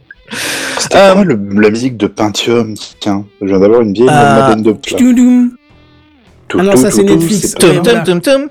Moi, je vais la retrouver, vas-y. Ouais, mais ça, c'était pas Intel tout simplement. Je me souviens plus. Ah, Si ça se peut. enfin, ouais, je, je me souviens plus, mais tu nous la chanteras, euh, JNBR. Euh, donc j'ai envie de vous parler en fait de la pénurie de composants électroniques euh, dont, dont on parle depuis longtemps, euh, parce qu'il y a un petit peu de nouvelles à propos de ça. Euh, vous le savez, hein, on en a parlé dans TechCraft euh, de plusieurs fois. Euh, depuis l'an dernier, euh, il y a une grosse pénurie sur les composants électroniques, notamment euh, les, euh, les, les, les puces électroniques ou les circuits intégrés, comme on dit euh, plus, plus poliment en français. Euh, alors, euh, effectivement, Randall Flack nous dit que c'est Intel Inside. Intel Inside Bravo. Voilà. Magnifique. Effectivement, ce retour en arrière est assez violent. C'est bizarre, hein Et ouais, mais, mais, mais c'est vrai. C'est c'est très très beau. Mais je sais plus sur quelle machine récente au boulot. Une fois, j'avais trouvé un vieil autocollant sur une vieille bécane, euh, genre euh, Pentium Inside ou je sais pas quoi, que j'avais collé sur un serveur récent juste pour faire la blague. C'était Pentium 2 ou je sais pas quoi. Enfin bref. Euh, donc ouais, très rapidement, euh, les causes de la pénurie de, de composants électroniques, elles sont multiples. Euh, évidemment, c'est la pandémie qui a été le gros déclencheur. Euh, la production a ralenti avec les premiers confinements en Chine, puisque c'est là-bas que ça a commencé la pandémie. Euh, ceci au même moment que la, la consommation a augmenté partout dans le monde, puisque le télétravail commençait à débarquer. Donc forcément, si tu fabriques moins et que tu consommes plus, bah il y a, y a merde. Au milieu, il y a merde quoi. C'est à peu près sûr. Euh, surtout que la vente d'ordinateurs euh, euh, a augmenté de 25% par trimestre à peu près entre 2020 et 2019. quoi. Enfin, de, de 2019 à 2020 plutôt. Donc, euh, euh, Randall qui nous dit qu'il avait le Intel Insight sur sa Peugeot 205. et ça me fait beaucoup rire, c'est exactement mon type d'humour. Euh, mais voilà, il y a d'autres causes que la pandémie. Euh, alors, à cause de la guerre commerciale entre les États-Unis et la Chine, euh, les entreprises américaines ont dû arrêter de se fournir euh, bah, chez les Chinois et ils ont dû se rabattre sur les Coréens et les Taïwanais, dont la, production était déjà au maximum de leur capacité. Donc forcément, ça a compliqué les choses. Et depuis quelques mois, euh, depuis le mois d'avril principalement, si je me souviens bien de ce que j'ai lu, euh, Taïwan subit une sécheresse historique, euh, qui est un problème pour les usines de semi-conducteurs qui ont besoin de beaucoup beaucoup de flotte pour fonctionner. Euh, ajouter à tout ça euh, la demande en augmentation continue euh, des mineurs de crypto-monnaies pour les cartes graphiques. Bref, voilà, il y a plein de raisons qui expliquent la pénurie et c'est pour ça que vous n'avez pas votre PlayStation. Donc voilà, à cause de ça, on l'a déjà vu, hein, il y a plein d'industries qui sont impactées. Dans l'automobile, euh, on a vu des constructeurs qui étaient en train d'empiler les voitures euh, pas complètement finies parce qu'ils sont incapables de terminer la fabrication. Euh, ça a provoqué des hausses de prix dans tous les sens. Euh, Il y a des fabricants qui ont carrément supprimé des fonctionnalités, type euh, ils ont enlevé la, la navigation ou ils ont enlevé un écran, euh, tout simplement pour pouvoir livrer, quoi. Parce qu'ils sont pas capables d'avoir les puces qui pour faire fonctionner ça. Euh, dans le domaine des cartes graphiques, euh, on a vu des ruptures de stock dans tous les sens, euh, qui provoquent des tensions évidemment avec notamment les, les mineurs de crypto-monnaies, des augmentations de prix et même des ventes au marché noir. Maintenant, on peut acheter des cartes graphiques au marché noir pour des prix exorbitants évidemment. Et pour les consoles de jeux, on a beaucoup parlé des ruptures type PlayStation 5 euh, avec des reventes à des prix insensés. Enfin voilà, il y a tout un tas d'impacts très bizarres. Euh... Eh ben, ma nouvelle d'aujourd'hui, elle est pas là pour vous rassurer. Au contraire, je suis désolé euh, d'être la personne qui amène les mauvaises nouvelles. Euh, en fait, il y a de nombreuses voix qui annoncent que la pénurie, elle va bien durer. En fait, plutôt cette année, les sociétés étaient assez confiantes. Ils ont dit que le problème allait être résolu d'ici l'été, tout ça. Mais voilà, on est fin juin et le bout du tunnel, il a l'air encore assez lointain. Et en fait, avec la nouvelle vague de nouveaux produits, euh, bah, la, vague annuelle hein, de, tous les produits qui sortent à la rentrée, euh, et euh, la demande qui va augmenter jusqu'aux fêtes de fin d'année puisqu'ils vont faire des cadeaux pour Noël, etc. En fait, il y a pas mal de gens qui s'attendent même à ce que la situation elle empire avant de s'améliorer plus tard. En avril, j'ai relevé le PDG de Intel qui disait dans une interview au Wall Street Journal que la pénurie pourrait durer encore deux ans. Euh, donc ça c'était en avril et euh, il y a la PDG de AMD euh, qui a dit dans un événement en mai que la société était obligée de prioriser les puces haut de gamme à cause de la pénurie parce qu'ils pouvaient pas tout sortir. Euh, et enfin euh, il y a un responsable de chez John Deere. Alors John Deere c'est un constructeur de tracteurs et de véhicules Ah bah oui, professionnels. on hein, de... Tech 2, hein, je te rappelle. Eh ben oui, voilà, oui, tout à fait, tout à- j'avais oublié. Euh, qui a dit dans un podcast euh, de The Verge la semaine passée qu'il pensait maintenant que la pénurie pourrait durer encore 12 à 18 mois. Donc voilà. Euh, Il y a plusieurs éléments qui sont à prendre en compte. Euh, D'abord la demande. Euh, si on prend l'exemple de la puce graphique de la PlayStation 5 ou de la nouvelle carte graphique Nvidia, c'est la RTX 3080, euh, bah, il y a simplement plus de demandes qu'il y a de produits qui peuvent sortir d'usine. Euh, Il y a Sony qui a dit dans une interview à Bloomberg que même si la pénurie de composants devait s'arrêter demain, en fait la demande de- pour la PlayStation elle est trop importante pour que pour qu'ils puissent y répondre, tout simplement. Euh, D'ailleurs j'ai pas noté les statistiques, je crois que c'est la console la plus vendue de l'histoire aux États-Unis, quelque chose comme ça, en tout cas en termes de demande. Euh, pour les cartes graphiques, euh, les prix qui viennent finalement de baisser ces derniers jours. Alors c'est pas Nvidia qui a réussi magiquement à produire plus de cartes, c'est surtout que la demande s'est effondrée, euh, notamment avec le gouvernement chinois qui commence à taper sérieusement sur la gueule des mineurs de crypto-monnaies, euh, puisque le minage commence à être interdit dans plusieurs provinces chinoises. Et euh, le prix du Bitcoin qui s'est gentiment pété la gueule. Euh, et en fait, il est revenu à son niveau d'il y a six mois. Donc toutes les, tous les gains d'il y a six mois euh, ont, ont disparu. Euh, également en temps de pénurie, euh, les fabricants, ils ont plutôt intérêt en fait à se tourner vers des nouvelles technologies de puces, euh, simplement parce qu'elles sont plus efficaces, elles sont plus économiques, et en fait tout simplement elles sont plus rentables pour eux à fabriquer. Et en fait c'est pour ça que les constructeurs automobiles sont touchés euh, plus que les fabricants de smartphones. Parce qu'en fait, contrairement au dernier iPhone ou à la dernière Xbox, bah, un tracteur ou un truc de navigation intégré dans une voiture, bah, ils utilisent des puces qui sont moins récentes, qui sont moins puissantes. Et en fait, bah, elles sont moins prioritaires pour les usines qui doivent choisir quoi fabriquer pendant la pénurie. Euh, et puis surtout qu'en termes de quantité, on imagine facilement que Samsung ou Apple, bah, bah, ils commandent bien plus de puces que n'importe quel constructeur automobile. Euh, donc, bah, bah, forcément, leur poids au moment de prioriser la fabrication, bah, il fait pencher la balance de leur côté. Euh, il y a même le PDG d'Apple d'ailleurs qui a indiqué qu'ils avaient des soucis pour se fournir en anciennes puces euh, pour, leurs modèles les plus anciens. Euh, il y a certains experts du coup qui pensent que la fin de la pénurie devra s'accompagner de mise à jour de la demande. En gros, euh, de ce que j'ai compris, et c'était assez intéressant de, lire ça, euh, ce qu'on nous dit, c'est que si un constructeur, prenons un, un constructeur automobile, si euh, ce constructeur il attend des puces d'une ancienne technologie, en fait, il risque d'attendre vachement longtemps. Alors que si ce même constructeur décide de passer à des puces technologiques plus récentes, alors il faut qu'il refasse du, du R&D, etc., mais il pourra peut-être être fourni plus rapidement en fait et sortir de la crise plus rapidement. Ça, je trouvais que c'était assez intéressant. Et en plus de ça, on note euh, également que l'industrie des semi-conducteurs est de plus en plus compliquée, puisqu'en fait, bah, la demande, elle a jamais été aussi importante, puisqu'il y a à peu près chaque objet sur Terre qui a une puce ou presque, euh, alors que le nombre de fabricants, bah, il n'arrête pas de diminuer. Et il y a une étude vachement intéressante dans le Wall Street Journal qui nous dit que euh, TSMC, alors c'est un grand fabricant de Taïwan, Oui, effectivement. euh, il compterait pour 92% des puces les plus sophistiquées fondues dans le monde. Donc là, on est dans le très haut de gamme et Samsung s'occuperait du reste. Et en fait, cette même société taïwanaise fabriquerait également 60% des puces pour l'industrie automobile. Donc ce que ça veut dire simplement, c'est que bah, quand ces sociétés-là sont au bout de leur capacité, et là typiquement on parle de Taïwan, ils sont en pleine sécheresse, ils sont emmerdés, etc. Bah il n'y a pas beaucoup d'alternatives pour prendre les relais. Et donc c'est aussi pour ça que c'est aussi pour ça que c'est long. Donc voilà, c'était mon petit résumé de la situation euh, de la, pénurie de composants. Euh, D'après beaucoup de voix, du coup, cette pénurie risque de s'empirer avant de s'améliorer.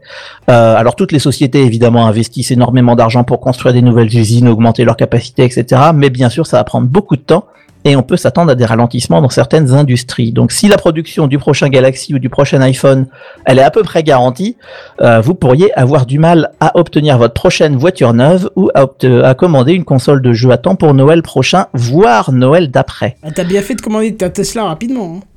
C'était l'un des arguments aussi. Ouais, je, je te cache pas, je l'ai fait en voyant qu'il y avait que, que c'était à peu près possible encore. Donc voilà, en tout cas, les délais et les prix des appareils électroniques seront à surveiller de près. bah, c'est pas rassurant. Ouais. Non, c'est pas rassurant du tout. C'est pour ça que j'avais envie d'en parler parce que parce que c'est en fait vraiment la merde. Euh, Disons-le, c'est vraiment la merde. Ah ouais, carrément, ouais. Donc euh, voilà pour nos pour nos amis les, les microconducteurs et ça nous impacte tous évidemment. Eh ben, Donc voilà pour ces nouvelles peu réjouissantes. Euh, si vous n'avez rien d'autre à rajouter, j'ai vu que dans le chat ça a fait des ça a fait plein de choses Oui, on dont, dont je vais pas parler peu, parce que voilà, il y a eu de la modération. Voilà, c'est ça, il y a un monsieur qui est venu avec des conneries, donc euh, on l'a- on viré, quoi. Ça arrive, On ça lui a arrive. indiqué la porte de sortie avec euh, perte et fracas. C'est la beauté d'internet. C'est ça, c'est la rançon du succès, j'ai envie de te dire. C'est ça. Et en plus, Internet, ça, ça, ça fait des méchantes choses. Internet, des fois, ça met à mal des, des trucs historiques, comme par exemple oui, la, chrono- chronologie des médias. Exactement, et puis Et c'est ça que tu Oui. vas nous parler? Exactement, merci, magnifique transition. Voilà.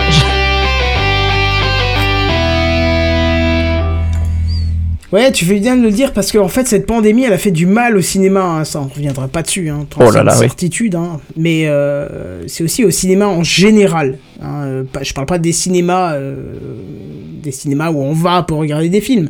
Je parle au cinéma en général parce qu'il y a beaucoup de films qui ont été repoussés, euh, voire même annulés de sortie. Et on l'a vu avec Disney qui a préféré au final mettre certaines de leurs sorties directement sur leur plateforme plutôt que d'attendre, bah, que d'attendre la réouverture des cinémas. en- dans le monde, quoi, hein, et puis en France euh, aussi en particulier. Mais alors du coup, avec ce report de sortie de films, ça a créé un espèce de goulot d'étranglement. Parce qu'il y a un nombre pas possible de films qui sont en attente euh, d'être diffusés. Et là, il y a un autre problème qui survient, dont on a déjà parlé plusieurs fois dans TechCraft, c'est la chronologie des médias. hein. On en a parlé souvent, euh, parce que ça nous embête, et moi, euh, plus précisément. Et alors, euh, expliquons par l'exemple, hein, quand les cinémas ont réouvert, euh, on a pu voir à l'affiche un film que moi j'aurais bien voulu voir, qui s'appelle Le Dernier Voyage, euh, qui aurait euh, normalement dû sortir en 2020, mais qui a été repoussé. Bref. Par contre, vous vous doutez que la semaine de réouverture, c'était aussi la semaine de réouverture des bars, des restos, etc., etc. Bien évidemment, je me suis dit, bon, bah, j'irai voir le film la semaine prochaine, parce que là, cette semaine, on va plutôt profiter des joies premières, hein, sortir avec des amis, faire un peu les trucs de base qu'on faisait à l'époque quand on avait une vie normale. Mais sauf qu'avec le nombre de films en attente, le film il est resté qu'une seule petite semaine à l'affiche de mon cinéma, bien que, si j'ai bien compris, c'était un blockbuster quand même ce film. Ah oui, une semaine, c'est court. Ouais, il est resté qu'une semaine. Et euh, mon cinéma, j'y tiens, c'est un cinéma local qui, euh, qui, qui est vraiment. euh, qui est, qui est pas une chaîne, qui, qui se démène pour avoir des places à 6,50€. Et euh, certes, le popcorn est un peu cher, mais tout le reste est nickel. Donc tu, tu vois, tu. T'as envie d'y aller, quoi. C'est c'est pas un- une grosse chaîne bien dégueulasse. Mais c'est là que le drame intervient parce que euh, vu que j'ai pas un abonnement beaucoup trop cher euh, chez Canal+, je vais devoir attendre 36 mois pour le voir légalement.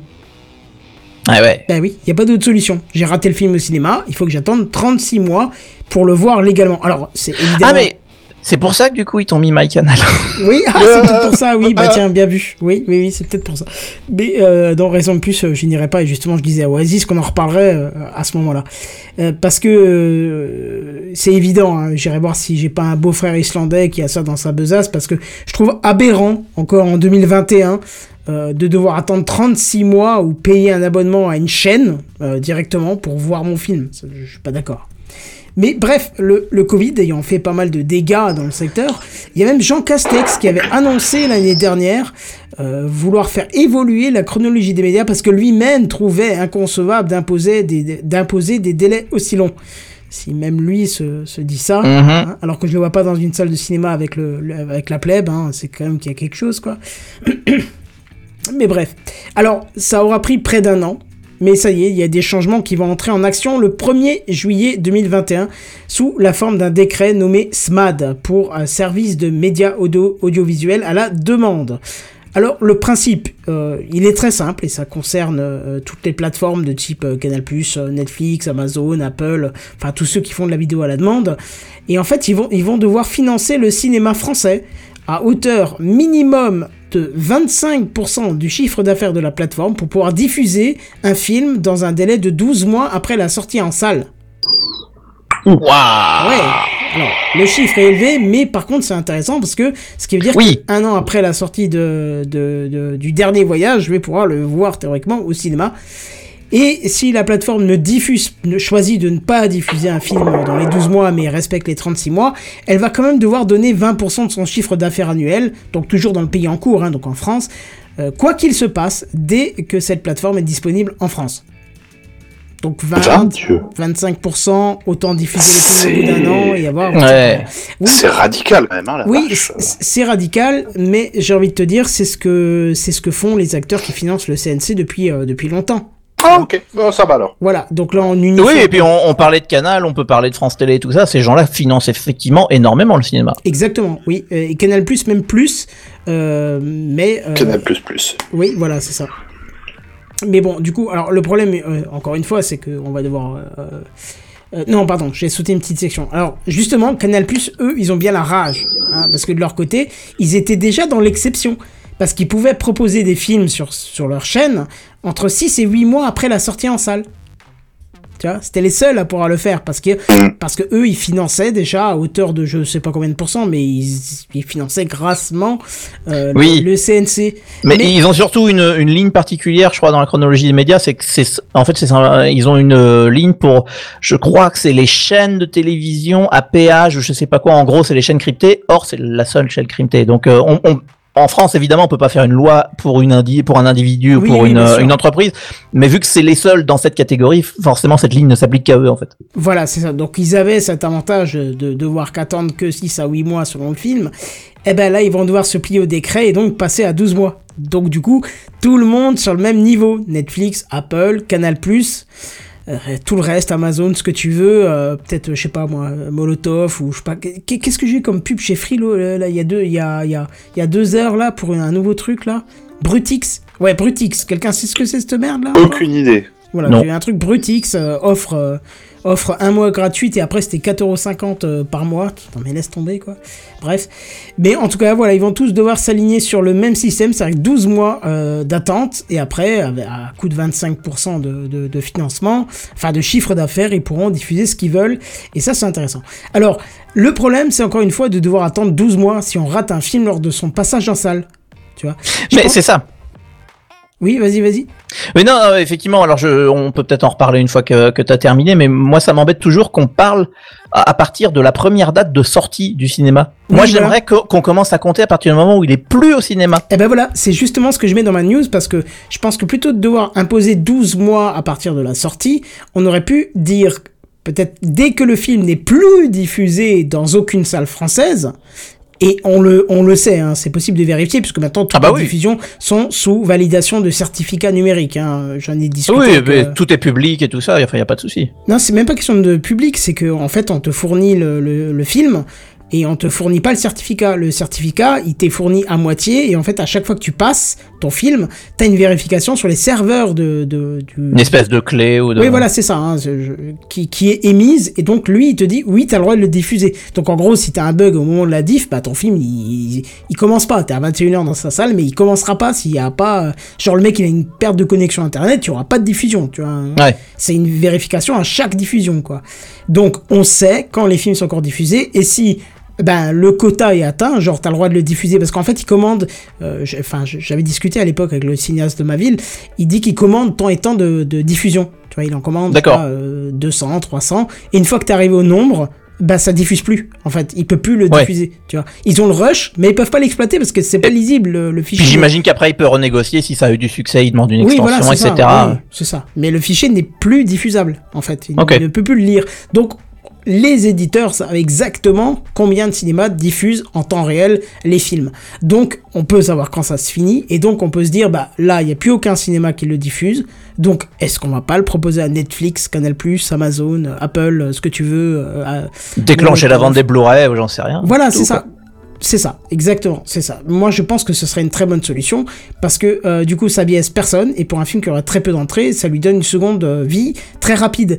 Parce que j'écoutais, euh, je sais plus quel podcast, je crois que c'était celui de Florian Bernard, le Flo, le Floodcast, hein, qui, qui, euh, qui est assez intéressant à écouter. Oui Ah, tu l'écoutes aussi? Ah oui. ah oui, j'adore.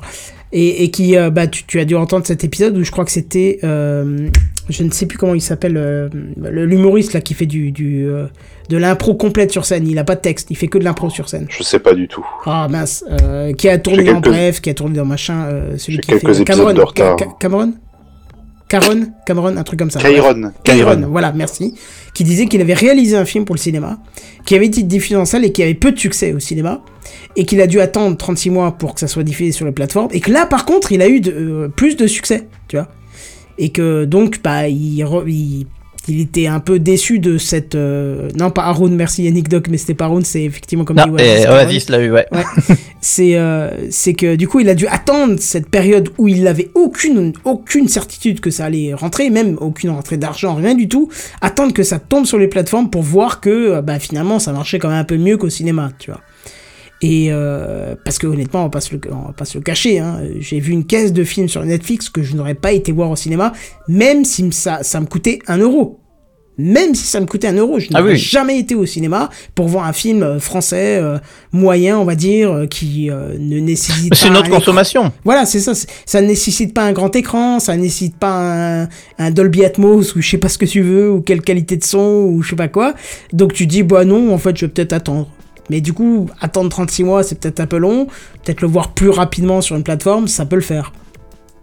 Donc voilà, enfin bref. Après le 1er juillet 2021, euh, le délai de mise en ligne passera donc à 12 mois. Et moi j'ai hâte de voir l'impact que ça pourra avoir sur le piratage. Parce que 12 mois, je peux commencer à me dire que mon beau-frère islandais, bah, je vais peut-être pas l'appeler tout de suite. Je vais peut-être encore un petit peu attendre, tu vois. Surtout si c'est un film qui va mettre, euh, qui va être euh, deux mois au cinéma et puis après tu dis bon bah t'as plus grand chose à attendre, tu vois. Oui. C'est à voir, c'est à voir. Mais aux États-Unis, quelle est la comment ça marche chez eux justement? Il me semblait que c'était un peu plus court que chez nous le, le- le délai entre le le moment où le film. euh, États-Unis, je sais pas, mais je sais qu'au Canada, par exemple, ils ont une optique complètement différente. Euh, C'est-à-dire que déjà les films sortent plus tôt qu'en France. Je sais qu'à l'époque, euh, Nemo, Finding Nemo, le, le film. euh, Trouver le poisson. C'est quoi le français hein, en français le titre euh, Euh, Euh, bonne quoi, là. question. bah, Tu vois le film avec Nemo, quoi le, Oui, oui, oui. Nemo, je crois que c'est simplement Nemo. Ah ouais, d'accord. Voilà. Eh ben, je l'avais vu. Le monde de Nemo. Voilà, Oh, le monde de Nemo. Voilà, bravo. celui qui a des gosses à trouver. C'est ça. Ah non, Google est devant moi. Eh ben, je l'avais vu euh, au moins un ou deux mois en version euh, full euh, qualité. euh, parce qu'il était sur le net, parce qu'il était déjà diffusé au cinéma et de- sur d'autres supports euh, au Canada. Parce Mais- que, mais- voilà. mais je trouve que, tu vois, c'est un truc qui me fascine. Et je, je t'explique un truc. Ok, on a des normes handicapées qui sont extrêmement drastiques de nos jours. Mais c'est seulement, tu dois seulement les appliquer quand tu refais tes bâtiments ou quand tu en construis un nouveau. D'accord? Imagine un cinéma dans ton village, dans ta petite ville, qui a 30, 40 ans, 50 ans et qui n'a pas forcément les normes adaptées pour, euh, pour toi qui es en chaise roulante. Tu peux pas aller au cinéma. Est-ce que ça te fait pas chier de devoir attendre 36 putains de mois ou même 12 putains de mois pour voir ton putain de film, quoi? Non, mais c'est c'est insupportable. Mais euh, mais effectivement, je, je suis ravi que t'aies trop que t'aies trop que t'aies fini avec cet argument que, comme quoi il faut attendre la fin de, de la diffusion en salle et plus le début. Ah oui, Parce que c'est- un argument avec lequel je suis, je suis hyper d'accord avec toi et j'adore les gens avec lesquels je suis d'accord. euh, ouais, ça, je, je tiens à le dire. Mais moi aussi, hein, t'inquiète pas. Parce qu'effectivement, enfin, partir du début de la diffusion, ça, ça avait peut-être un sens à une époque, et encore, je trouve que c'était, c'était même déjà discutable à l'époque, parce que euh, bon, admettons, à l'époque, c'était moins connecté tout ça, mais aujourd'hui, j'ai l'impression qu'un film, il a deux vies, il a une vie en salle, Ouais. il y a un vieux blanc pourri de quelques mois entre les deux, et d'un seul coup, il revit, il, Bah il oui. y a le, il y a le Blu-ray qui sort, euh, après il y a les Netflix, après il y a les chaînes télé, enfin après ça, ça va dans l'ordre où on veut, mais pourquoi le blanc? À quoi sert ce blanc? Ce blanc est inutile et il est là que parce que on a fait une, entre guillemets une erreur administrative de partir du début de la diffusion en salle et pas de la fin. Moi, j'aimerais qu'on me dise le film, il est diffusé jusqu'au mardi 3. À partir du 4, le Blu-ray, il est dans la Fnac, quoi. Je peux aller l'acheter. Bah oui. Puisque il- si j'ai plus possibilité de le voir au cinéma, je veux pouvoir le voir autrement. Pourquoi est-ce que j'aurais ce blanc? Ça, je ne le comprends pas. Et moi, j'ai même envie d'aller plus loin. C'est un truc qui me trotte déjà en tête depuis des années. C'est que j'ai envie de te dire que, euh, euh, je sais pas moi, un film euh, qui serait que que j'aurais pas envie d'aller voir au cinéma parce que j'ai pas envie d'aller dans l'endroit, j'ai pas envie de de supporter les gens qui sont autour de moi.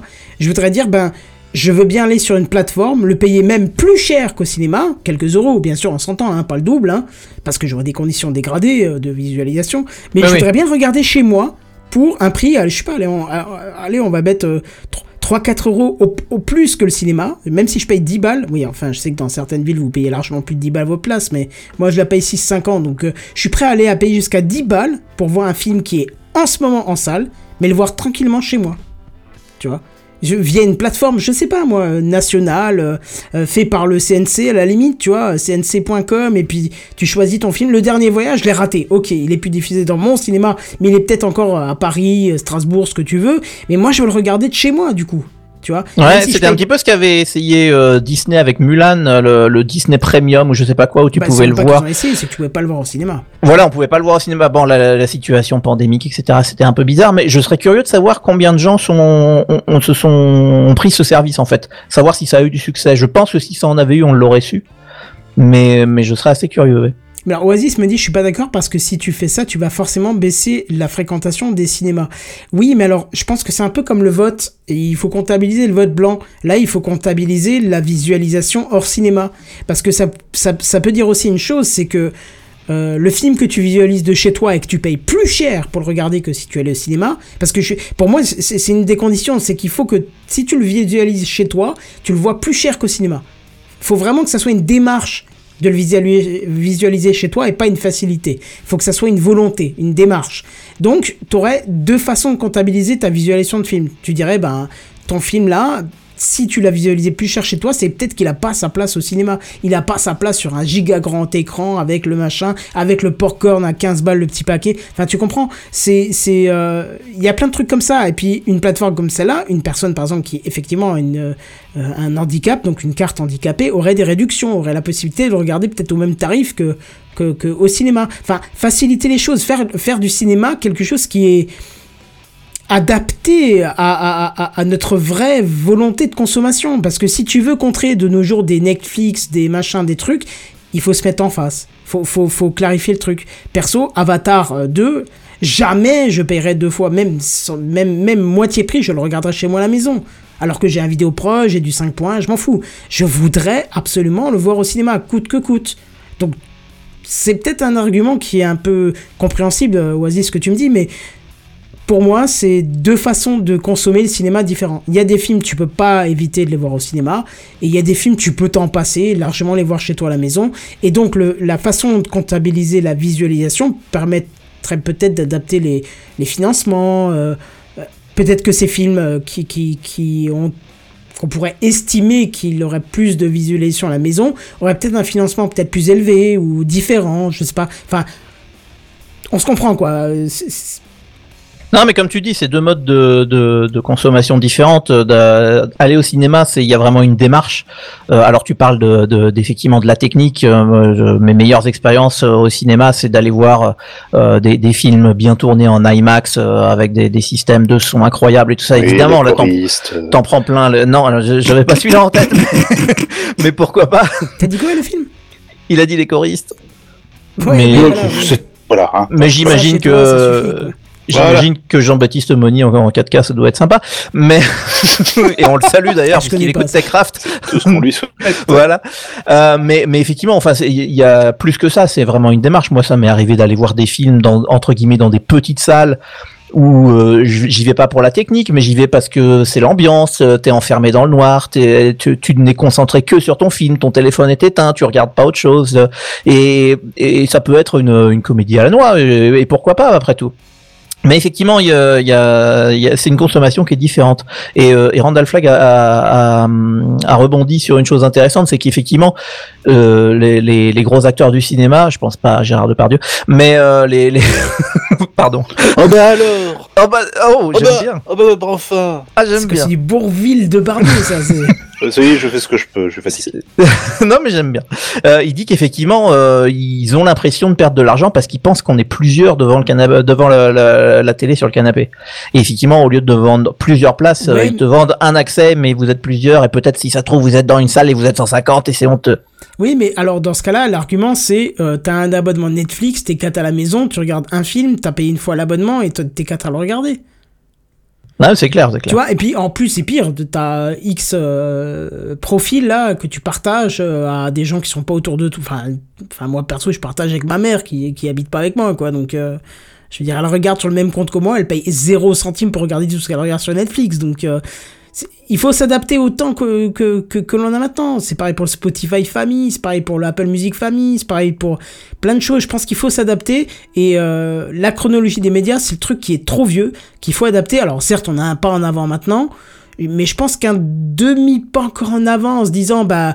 De toute façon, avec la pandémie, enfin, on est bien d'accord, quoi. Imagine-toi, avec cette pandémie, ça fait un an, un an et demi que les ciné sont fermés.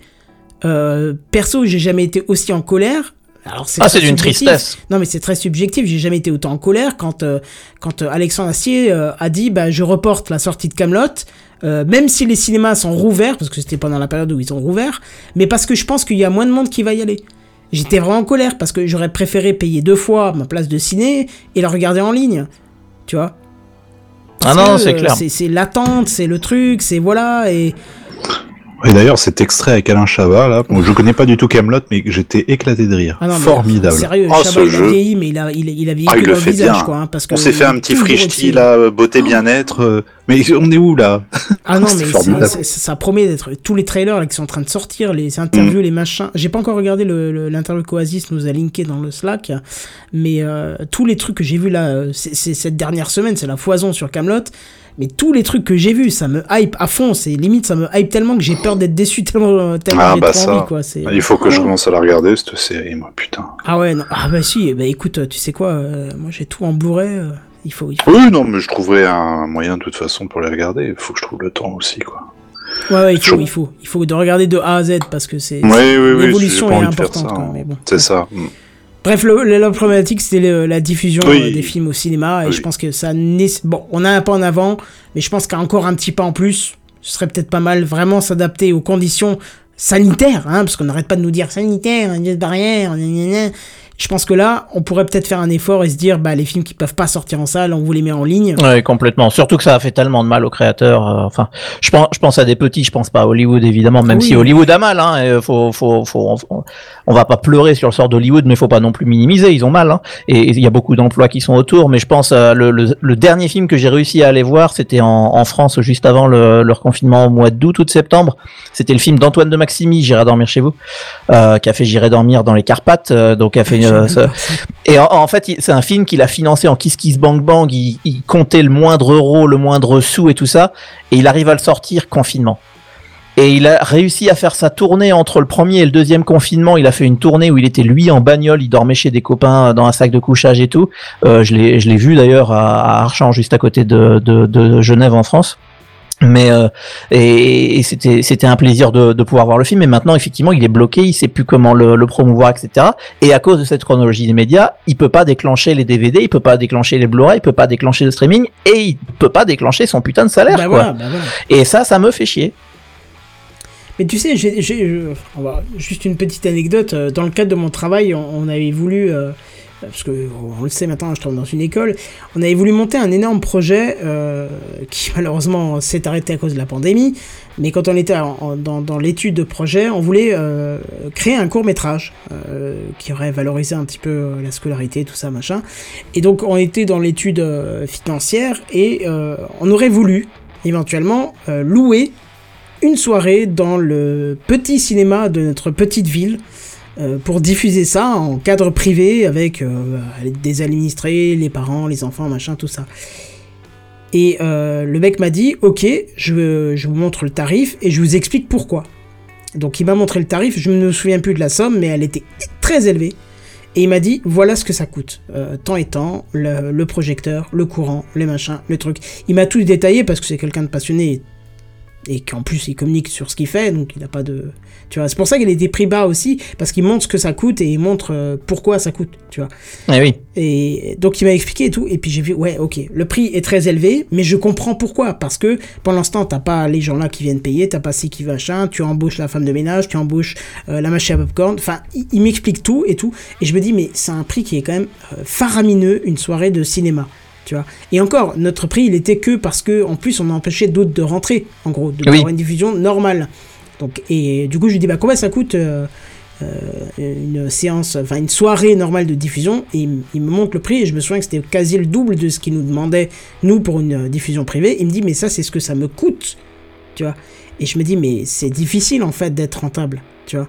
Il dit bah oui, c'est pour ça qu'on marche avec des subventions, c'est pour ça qu'on essaye de limiter les diffusions qui nous coûtent cher, euh, que les films euh, de les blockbusters, c'est un truc qui c'est un gouffre financier, mais qu'on fait ça aussi pour euh, fidéliser fidéliser les gens dans le cinéma pour qu'ils viennent pour des choses qui coûtent un peu moins cher à la diff mais qui rapportent un peu plus sur la place et ainsi de suite, tu vois. Donc voilà, faut faut pas hésiter non plus parce que là je je dis, il faudrait qu'on regarde à la maison, mais faut pas hésiter non plus à aller dans les petits cinés de quartier qui, euh, qui se démènent pour faire des choses bien et qui ont des tarifs qui sont pas trop dégueulasses, quoi. Et mine de rien, c'est grâce à eux qu'on a une vie culturelle dans, le, dans beaucoup de villes et faut, faut vraiment pas minimiser ça, c'est important. Oui, c'est ça, c'est ça, c'est ça. Bon, voilà, c'était mon petit laïus sur le- la chronologie des médias. Moi, c'était super intéressant. Bon, Bah oui. En espérant que ça évolue encore, on verra à partir du 1er juillet ce que ça donne. Mais voilà. Alors moi je vous propose quand même, puisqu'on parlait un petit peu de passé avec la chronologie des médias, qu'on retourne encore dans le passé, puisque il y a quelques années, c'était euh, Pokémon Go, et qu'apparemment c'est toujours Pokémon Go, mais selon JNBR. JNBR. Ah, une bière. Déjà, des petites questions. Est-ce que vous y avez joué à ce jeu-là? Pokémon oui, Go beaucoup, énormément. J'imagine, oui, bah oui, oui, je, je pose la question à Benji. Je sais que tu es un aficionado. Euh, euh, tu les connais tous. Alors, moi, personnellement, je, je suis ce qu'on appelle un gamer. Ah, t'es un gamer, donc tu es, tu as, tu as un Pokédex bien rempli? Non, mais euh, j'en parlais sur le chat. euh, effectivement, quand- tout à l'heure, quand je disais que le dernier jeu vidéo que j'ai touché, c'était une NES, c'est faux. Euh, j'en parlais dans le chat la semaine dernière avec Cowboy Étoile. J'ai eu euh, le, parce que je dis, en, je dis au masculin, le Game Game, Boy. Boy, euh, original et euh, j'avais Pokémon Rouge, si je ne dis pas de Oh. Ma Z. J'ai toujours ma Game Boy, enfin oui, mon, mon ma Game Boy, je, je dis main parce que je l'ai toujours appelé ça, mais j'ai toujours, elle est dans mon placard, là, elle a juste euh, un peu jauni, mais elle est toujours fonctionnelle. Ah ouais. Toujours un plaisir de de- d'avoir ce petit appareil entre les mains et de faire maintenant. Tu dis ouais gamin, toi, maintenant t'as des trucs tout plats. Regarde avec quoi on se trimballait. C'était censé rentrer dans la poche selon la pub. Avec Faux les, les 4 piles euh, double A qui Ah durent là une là demi-heure. là là. mais oui, mais fallait en plus demander toujours à, à maman. Alors euh, je me souviens qu'à une époque, donc j'ai à l'Amstrad, c'était maman, j'ai besoin de disquettes. Ça coûtait déjà une blinde disquette parce que forcément tu penses bien que les jeux c'était aussi chez le, le cousin de islandais d'Amérique. Donc il te fallait des disquettes pour euh, pour avoir des jeux et euh, après c'est devenu les piles et oh la vache c'était je sais plus en France c'était 30 francs les piles un truc comme ça Ah ouais. je sais plus. Non, je te donne pas de nouvelles piles, elles sont pas usées, t'as qu'à les rouler. Exactement, oui. Non, mais maman, tu sais qu'il y a les piles Cora, elles coûtent moins cher, elles marchent aussi bien. Oh, c'était infernal, c'était infernal. Mais c'était le bon temps, on rigolait Bah oui. bien. Donc Pokémon Go, oui, Pokémon Go, pour ceux qui ont dormi dans une cave ces, ces dernières années, hein, c'est un jeu, en, en- on peut dire que c'est une sorte de réalité augmentée. Hein. Grosso modo, le, le jeu se base sur le l'infra Google en termes de, de map, Google Maps, grosso modo. Donc vous avez accès à, à- il se base sur le GPS de votre téléphone, donc il vous montre l'environnement autour de vous, les rues, etc. Et le C'est de la réalité augmentée en fait. Voilà, c'est ça, oui. Le but, c'est grosso modo déjà, bah, de, ça a été dans un premier temps euh, avec le jeu Ingress, si je me souviens bien, c'était de, Exactement. Oh oui C'est le moteur Voilà, de- d'Ingress d'ailleurs qui tourne derrière c'est le moteur d'Ingress que c'est Niantic, La- Niantic Labs hein, de toute façon. Avec les fameux bleus et les fameux verts. Voilà, les, les teams bleus, les teams Je me verts. euh, euh, j'y ai jamais joué, mais je me souviens de l'interview dans l'apéro du Capitaine quand euh, il y avait Oui, des joueurs d'Ingress qui étaient passés. joué, oui. Et j'avais trouvé ça intéressant. Ouais. C'était génial. Et le but, c'est effectivement de- d'aller retrouver dans le monde qui vous entoure des endroits bien spécifiques, des endroits reconnaissables afin de les taguer, de dire tout simplement au moteur de Niantic, bah là, par exemple, il y a une statue. Là, il y a, euh, je sais pas, un- une bouche d'incendie un peu rigolote, etc. Donc ça va devenir quelque chose dans le jeu. À l'époque, je crois que c'est des portails, si je me souviens bien, dans une presse. Et bah, toutes, toutes, toutes ces petites données-là qui ont été euh, remplies par les gens, ça a été transféré dans Pokémon Go et à la place de ces tailles, on a maintenant des Pokéstops, on a des arènes. Alors des Pokéstops, c'est des endroits où on peut aller faire le plein de, petites euh, de petites friandises pour ces animaux, euh, des balles pour les attraper. Des Pokémon, hein, ils apparaissent autour de vous, un petit peu dans le monde, vous pouvez les attraper. C'est, ça peut être vite fait assez addictif une fois qu'on s'y met. Je sais, je sais Ouais, que j'y joue de temps en fou, temps, mais je, j'évite de trop le lancer. Mais là, en fait, vu que maintenant je sors pas mal le chien, je me suis remis pas mal à Pokémon Go. Et, euh, et c'est tout le principe, en fait. C'est assez, assez plaisant de se balader Bah, en ville. c'est et- même euh, dans la Faudrait que chanson. je le remette parce qu'avec mes différents d'intervention, ça pourrait être sympa. hein. Ah oui, oui, tout à fait. Mais euh, le, le truc est sympa de se dire, par exemple, quand tu fais une balade euh, avec le clébard, de dire ah bah tiens il y a un Pokéstop là-bas, bah, sur quoi ils ont bien pu foutre le Pokéstop, Bon, tu vois donc. gagné, je réinstalle. donc tu, cliques dessus, tu, vois la photo, tu dis ah bah je trouve etc. Et grosso modo moi à la base je faisais des balades de, de 20-30 minutes. Ce matin, alors très rigolo. En ce moment j'ai un gros problème, c'est que je m'endors sur le canapé. Euh, vers 9h30 je, je tombe, c'est fini. Ma femme essaye de me réveiller, elle se fait engueuler la pauvre. Et je suis désolé pour elle vraiment. Et donc je me réveille du coup à 5h, 5h30 du matin et je me dis bon bah on va aller marcher avec le chien, tu vois. Donc je pars avec le chien et ce matin bah ça a duré une heure et demie comme ça. Où j'ai- passé mon temps à aller à droite à gauche chercher des Des Pokémon dans des arènes, patati patata. Donc très très fun le jeu, fait pour euh, sortir. Mais on a eu entre-temps, je sais pas si vous êtes au courant, un, un problème de, de pandémie mondiale. Trois fois rien. Bon, Vraiment, je- euh, Voilà, on, on a été un peu bloqué chez nous et c'est vrai que... Et t'es en train de dire que sur la- l'attestation de Castex, là, il n'y avait pas la case. Je vais jouer, euh, je vais chercher un Pikachu. Écoute, c'était honteux. Euh, Pikachu... Ah, mais euh, c'est un oubli, hein. Je pense c'est que un oubli. et Je, je pense que tout simplement, il a euh, stigmatisé une partie de la population en, Ah oui, oui, oui. en, en omettant ce, ce détail. C'est de la Pokémonophobie. Hein. Exactement. Mais là, du coup, Pokémon, enfin Niantic, en tout cas, s'est dit bon, bah Castex, il fait rien. Nous, on va faire quelque chose, les gars. On est, on va venir en aide aux, aux joueurs en leur que Castex, permettant il nous de. casse un peu les boulex. Hein. Oh, pff,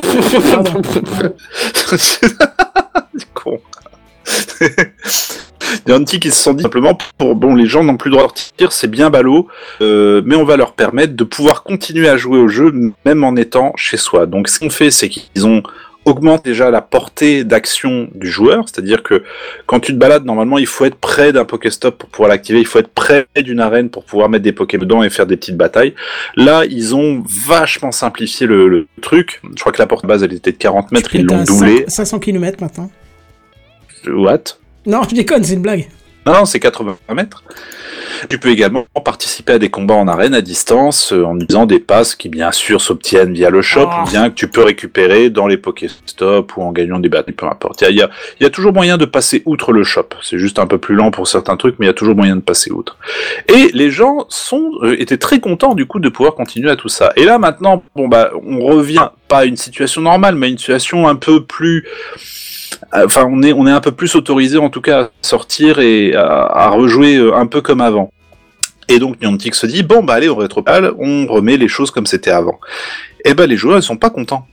Alors First World Problem, je suis pas si sûr que ça euh, au départ, parce que euh, ça c'est sur de toute façon quand j'ai rien à dire, je vais piocher sur Numérama, vous le saurez. Et euh, sur leur petit article, grosso modo, ils ont un peu euh, recensé le pourquoi les gens sont pas trop contents.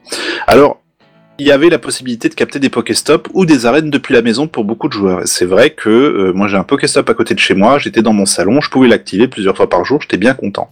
Tu pouvais faire des raids ou trouver des Pokéstop de l'endroit où tu veux. Tu pouvais surtout, et ça c'est pas mal, jouer en sécurité. Et tu pouvais avoir accès à des Pokéstop ou des arènes qui étaient mal placées auparavant. Par exemple, mauvais côté de la route, derrière des bâtiments. Et avec cette, euh, ce- cette augmentation du range du joueur, grosso modo, t'avais plus le souci, quoi. Tu, c'était beaucoup plus simple de, de, de, jouer à, à Pokémon Go de cette façon. Y avait également, alors ça j'en fais partie, qui sont pas forcément à l'aide de, à l'idée de se regrouper avec des inconnus dans des lieux extérieurs, c'est ce qu'ils disent, parce que c'est vrai que parfois tu voyais des groupes de personnes qui étaient, euh, qui, étaient en train de, de camper sur un, une arène ou un Pokéstop. Je pas fan d'aller me foutre avec des gens comme je connais pas et de faire oui, Pikachu. Veux bien avoir une petite distance. Et là, c'est vrai que c'était quelque chose qui, qui me plaisait beaucoup. Mais surtout, euh, les personnes qui souffrent de mobilité réduite, grâce à cette nouvelle, cette nouvelle, euh, cette, nouvelle portée en tout cas, bah, eux pouvaient péter beaucoup plus du jeu qu'avant. Parce qu'il y avait des choses qui avant étaient inaccessibles Ah pour elles. oui. Tu vois? Et là, il y en avait un par exemple qui dit dans l'article Je suis handicapé, je peux rarement sortir de chez moi. Réduire les bonus va avoir un gros impact sur la façon dans laquelle je joue. Et je trouvais ça vachement intéressant du coup de, de voir quel impact, euh, au-delà du fait de se dire Ah, pandémie, on peut pas sortir, bah tenez, on, on vous facilite un peu la vie. Ah, merci, c'est bien plus simple depuis chez moi. Mais en fait, pas que.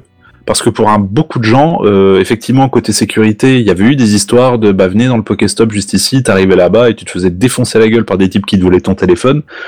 Ça, tu vois, le problème, à la limite, tu le, tu, tu, tu le supprimes pas, je dirais, mais Oui, ça, le... j'allais dire, il y a eu des histoires comme ça où il y avait Ouais. soi-disant des Pokéstop et puis euh, tu te rendais compte que c'était dans le parking au fin fond du mammouth et puis les, les mecs t'attendaient parce qu'ils se doutaient bien, ils voyaient le connard avec son smartphone euh, dans, dans les mains arriver, la ils se disaient tiens, c'est lui la victime. C'est lui. Allez, on va Allez, viens chercher ton dracofeu, là, c'est parti. Allez, attaque éclair, tiens dans ta gueule. Donc voilà, c'est. non, ça c'est le taser, de- c'est les flics après. Pardon, excuse-moi, c'est vrai. Pikachu, c'est attaque éclair, si je me trompe pas. Et euh, donc il y a une pétition qui est, qui est en cours en ce moment, qui a déjà attiré près de 70 000 signataires. Euh, et Niantic, ben, on espère juste que soit, soit grosso modo ils vont revenir à leur truc d'avant et puis c'est tout, fermez bien vos gueules, soit peut-être proposer un entre-deux ou la possibilité de choisir son, son range, je sais pas. Son Donc, type de jeu, ouais. son type de jeu. Je, je, je, je- Peut-être que ça va créer deux espèces de clics, les gens qui, qui, qui, qui jouent en, entre guillemets en réel et les gens qui jouent en remote. Voilà, les gens qui euh, tout simplement ont pas envie de se mêler à la euh, Ouais, bah alors attends, moi je, je veux pas me créer Ah. d'ennemis. hein, là-dessus. Non, vas-y, vas-y. Mais, mais je trouve qu'il y a quand même un moment où il faut peut-être arrêter de, de se plaindre tout le temps. Euh, C'est pour ça que j'ai dit au départ force sur le problème. Oui. Mais voilà, y, y il y a des points qui sont intéressants. Oui, mais d'accord, mais je veux dire, bah, tu, tu me connais, on s'est vu RL, tu sais que je fais pas 1m80. Est-ce que je vais porter plainte parce que le basket est inaccessible pour moi?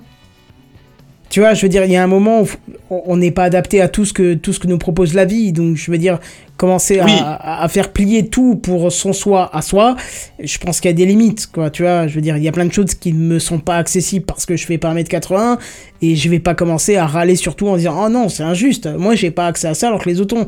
Non, c'est comme ça, c'est la vie. Et voilà, donc euh, de là à commencer à faire des histoires pour tout et pour rien, Oui, non, bah, après, je sais pas. Mais c'est vrai qu'il y a un petit côté, moi ça me rappelle le, le télétravail. C'est-à-dire que tout le monde était très content d'aller au travail avant la pandémie, il n'y avait pas de problème, les gens râlaient à peine. Euh, D'un seul coup, ah, pandémie, il faut faire du télétravail, tout le monde va chez soi, c'est chiant d'être chez moi, dans ma cuisine ça pue, enfin bon. Euh, Il y, a les gamins qui- il y a les gamins qui jouent à côté, c'est relou, enfin... Ouais, ok. ouais. Dans ma Non, mais- cuisine, Je ça pue. On se croirait mais- dans une mauvaise pub Ah, bah, Swiffer, tu sais. Regarde ma cuisine, mais non, mais t'as Swiffer. Bah hein. oui, bah quand, quand tu fais la, la, la réunion Zoom euh, à une heure après, après fait griller les poissons, bonjour. Avec la tache de ketchup, sais, sur le Je rappelle que je ne parle pas d'expérience, j'ai jamais travaillé à la maison. Excusez-moi, je sors de repas. Euh, hop. Et, et maintenant qu'effectivement la situation est dans une, une phase de une phase de stabilisation et on va vers la normalisation euh, et heureusement, euh, on commence à dire aux gens ah va falloir revenir au boulot et les gens ils font ah non j'ai pas envie parce que parce que flemme et parce que j'aime pas trop voir mes collègues et parce que j'aime bien être chez moi en fait en chaussons Mm. et, et en fait moi euh, je dois avouer que alors je suis plutôt pour le télétravail il faut l'organiser bien et tout ça mais à un moment donné, oui, euh, je suis désolé de vous l'annoncer, les gens. hein. Oui, le virus va finir un jour. Oui, il va falloir repartir chez vous. Et oui, on va se faire la bise. Euh, je peux vous annoncer que j'ai ma, j'ai ma deuxième je suis dose. pas sûr, mais pour le reste. Ah, je- j'ai ma deuxième dose de vaccin. Je peux te jurer qu'il faut attendre 15 jours encore. À partir de dans 15 jours, je fais la bise à tout le monde. Toi, il fait à la bise, Sandrine. Ah non, mais Qu'est-ce j'embrasse que tout vous le faites, monde. hein. monsieur Mais arrêtez, monsieur Non, mais euh, très clairement, oui, on va vers une normalisation.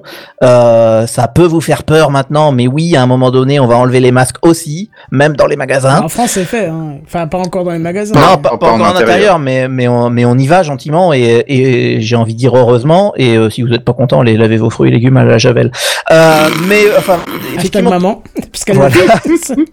mais par contre, effectivement, ce que, ce que tu disais sur notamment les handicapés est assez intéressant pour euh, leur offrir un mode de jeu. Alors peut-être que ça, ça peut être un mode particulier qui, qui leur soit adapté. Peut-être un peu hybride, tu vois. Un truc un peu hybride pour, pour leur permettre à eux de, de pouvoir euh, avoir accès à un jeu auquel ils n'avaient pas accès avant. Pourquoi pas je, suis- je suis assez ouvert, ça, ça peut être intéressant.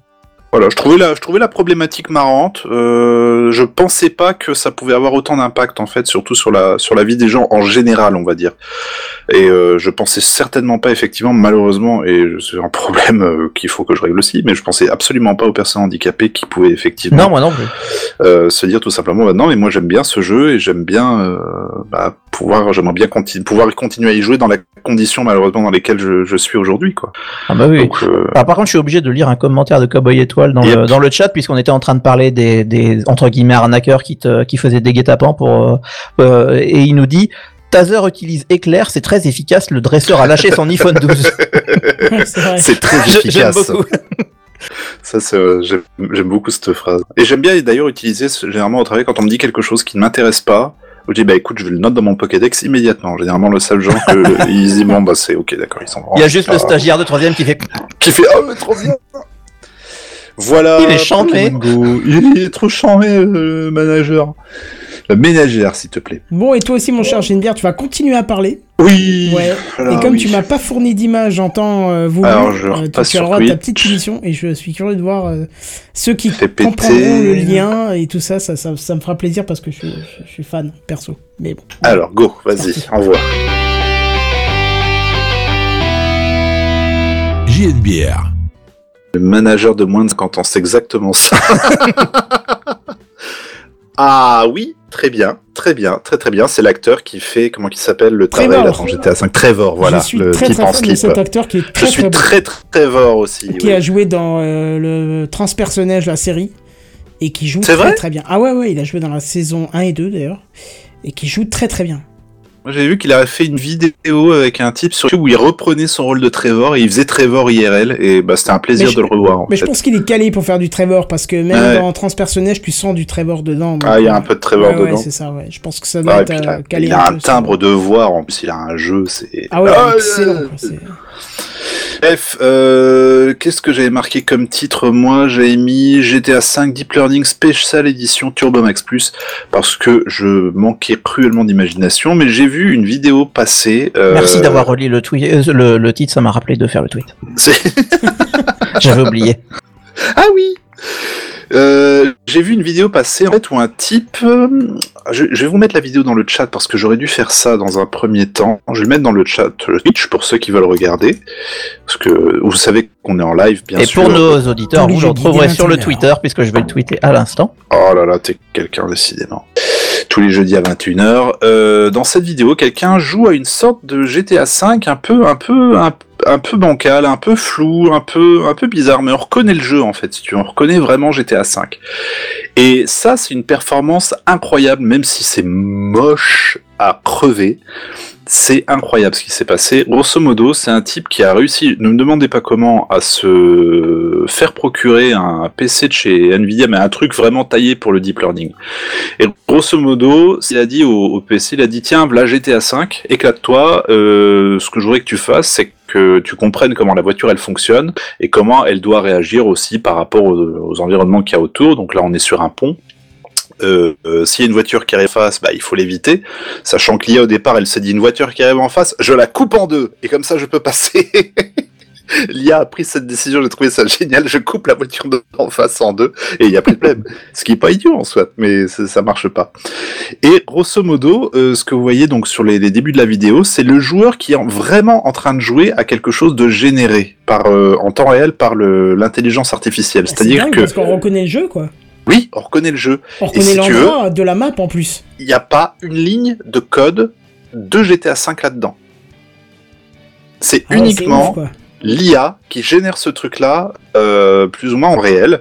Le, la voiture qui bouge, c'est vraiment le joueur qui dit, bah voilà, je fais tourner la voiture à gauche, je fais tourner la voiture à droite. Mais grosso modo, l'IA, elle prend les contrôles, dit très bien, donc je fais euh, le nécessaire. Bah, tu vois, par exemple, même si tu regardes bien euh, l'image en elle-même, euh, les il y, y a un peu de réflexion de sur la voiture, tu vois. le, quand elle fait demi-tour, on voit le soleil qui passe sur le pare-brise. Tout ça, ça n'a pas du tout été implémenté euh, en, en code en dur par un, par un, par un humain. C'est tout fait en temps réel. C'est tout fait en temps réel et c'est que l'IA. Est-ce que vous imaginez les possibilités de ce bordel d'ici Mais quelques années? carrément, mais carrément. Tu lui dis, je veux aller sur Mars, tu mets deux trois trucs et il te génère Mars en fait. Exactement. Et ben voilà, amuse-toi sur Mars. Et le jeu, en plus, la physique, tout est géré par euh, par l'IA qui l'a créé de à partir de, quelques expériences. Alors à nouveau, euh, qu'est-ce qu'ils ont, comment comment ils ont fait, enfin comment il l'a fait pour créer ça? Il a créé ce qui s'appelle un réseau antagoniste génératif. Euh, alors c'est grosso modo, il y a deux types de deux types de réseaux de neurones. Il y a un premier réseau qui va générer des échantillons d'images et un second qui va euh, les analyser par rapport à des images du jeu pour évaluer leur, leur crédibilité. C'est ce qu'ils disent euh, dans l'article. Et, et en fait, c'est exactement le même type d'algo qui avait été utilisé pour créer des, jeux- des photos de gens qui n'existent pas et qui sont extrêmement réalistes, qui sont incroyables. Donc voilà, moi je voilà, c'était juste un petit truc, je trouvais ça particulièrement bluffant. Euh, encore une fois, quand on Ouais, regarde la vidéo, ouf, on se dit ah c'est pas beau, mais on reconnaît que c'est GTA. C'est GTA. C'est le tu vois la vidéo, tu te poses pas la question au départ, Ouais, tu te c'est dis GTA, mais flou, mais c'est GTA. Il y a la signature en fait, même si c'est flou, t'as la signature du truc quoi. Exactement. comme Donc, quoi, comme euh, quoi GTA a en fait réussi à insuffler un style hein, aussi. Ah oui, clairement, bah ça, je veux dire, c'est, ça se voit, je veux dire, les couleurs, le, non, y y enfin, quand on a joué au jeu, on le sait, on le voit, c'est oui, bah oui, c'est bien sûr que c'est GTA. Mais là, de se dire que c'est généré en temps réel par une IA, moi, ça me, ça me fout un coup de pied au, quelque part, si vous voyez ce que je veux dire, quoi. Donc la vidéo est très intéressante parce qu'il explique un peu tout le, fonctionnement de comment il en est parvenu à, à ce résultat-là. Et surtout, euh, il y a un petit code source pour ceux qui, qui veulent s'amuser sur GitHub et qui vous permettra de, de mettre en place ça aussi chez vous. Oui, d'ailleurs, ça te fait chier quand même. hein. Ah, il s'est bien fait chier, hein, mais c'est un. Alors, ce- le, le youtubeur s'appelle Sentdex, S-E-N-T-D-E-X, pour les plus curieux qui veulent aller voir. Et il a l'air un peu, il a l'air sacrément perché dans, dans ce qu'il fait, mais ça a l'air super intéressant, quoi.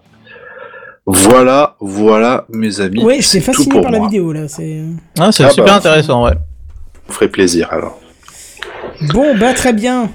Je crois qu'on a fait le tour pour cet épisode. Et vous vous rendez compte qu'à 3, on a réussi à tenir les deux heures quand même. hein. Mais Eh bah oui, mais- pile à l'heure. On a fait les choses bien, on a, on a essayé de, de, de combler un peu le, le manque de nos chers co-animateurs, hein, qui malheureusement ne peuvent pas être avec nous ce soir. Je pense notamment à Redscape, Redscape, Benzen n'a pas et entendu. Benzen et qui, Buddy. qui- qui ont choisi, je pense, la case vie sociale et on les remercie Voilà. pour ça. parce que- Et, Ben oui. et Et puis Sam aussi, il faut pas l'oublier. Sam, Ah oui, bien putain, oui, Sam sûr. Oh là là, Putain, oh je là là.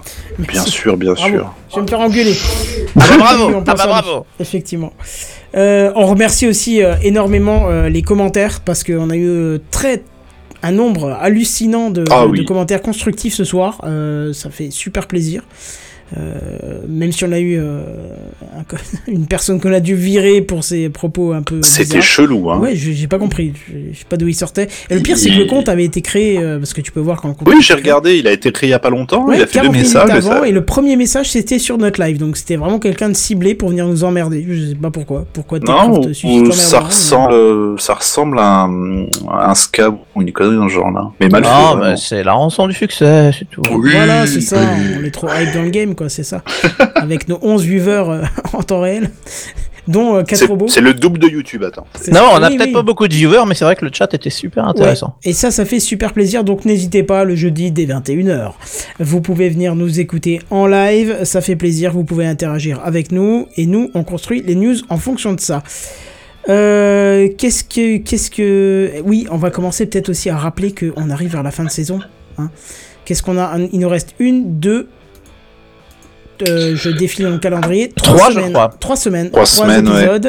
Euh, après quoi, euh, c'est fini. Et il va falloir qu'on fasse euh, les petits mails euh, pour les personnes qu'on voudrait voir dans la semaine, dans la saison prochaine, évidemment, puisqu'on rentrera dans la dixième saison. Alors, ça voudra pas dire qu'on ait fait 10 ans, ça voudra dire qu'on ait fait 9 ans révolus. Et ça, c'est intéressant, puisque je sais plus où je l'ai vu. Je l'ai vu cette semaine, il y avait un compteur euh, qui traînait quelque part de Techcraft. Et on était à 8, euh, 8, euh, ouais, 8 ans et 10 mois, un truc comme ça. Donc on est proche des 9 ans. Et euh, fin de cette saison 10, on aura fait les 10 ans. Et ça, c'est quand même euh, plutôt sympa. Euh, Incredible. De quoi? Incredible. Ouais, exactement. Et ça fait quand même une paire d'années qu'on est l'équipe qu'on est là. hein. Donc ça fait super plaisir. euh, avec euh, bah, Benji, toi qui nous as rejoint il y a pas très longtemps. Ah, moi, je suis arrivé cette saison, moi, c'est ma première. Ouais. Mais j'ai l'impression que ça fait 10 ans que t'es là. Tellement Mais je euh, m'apprête à conclure hein. ma première saison en tant que que- qu'animateur, mais ça en fait allez bellement bellement 4 ou 5 que je suis auditeur quand même. Ouais, et en plus, Bah, tu as ouais, ça fait un beau. pour l'année suivante, donc ça fait plaisir. Personne ne part cette année. Voilà. Euh, Puisqu'on a en off, on a fait la demande euh, qu'on fait chaque Enfin, année. Personne. Ouais. ah, attends, attends, on a trois semaines pour s'engueuler, on sait jamais. oui, c'est vrai. Non, mais il y a- il y, a une bonne synergie. En même temps, euh, si on tu arrives doit à t'engueuler avec moi, c'est vraiment qu'il y a un problème parce que franchement, autant je suis chiant sur la qualité du son, des images, des machins. Ah ouais, pour t'engueuler avec moi, je pense qu'il faut y aller quand même. Non, non, mais on verra, on, on va pas s'engueuler Mais du il moment teste avec ses jeux de mots. et puis tu vas baisser vrai. ton, hein, toi, tu vas me parler autrement. Non, Et voilà. Non, non, mais- Parce qu'on est en train de faire une espèce de conclusion. Du moment que t'oublies pas ma news en bref, on va pas s'engueuler, y a pas de souci. Ah ta news en... Ah putain, je l'avais pas vu, effectivement.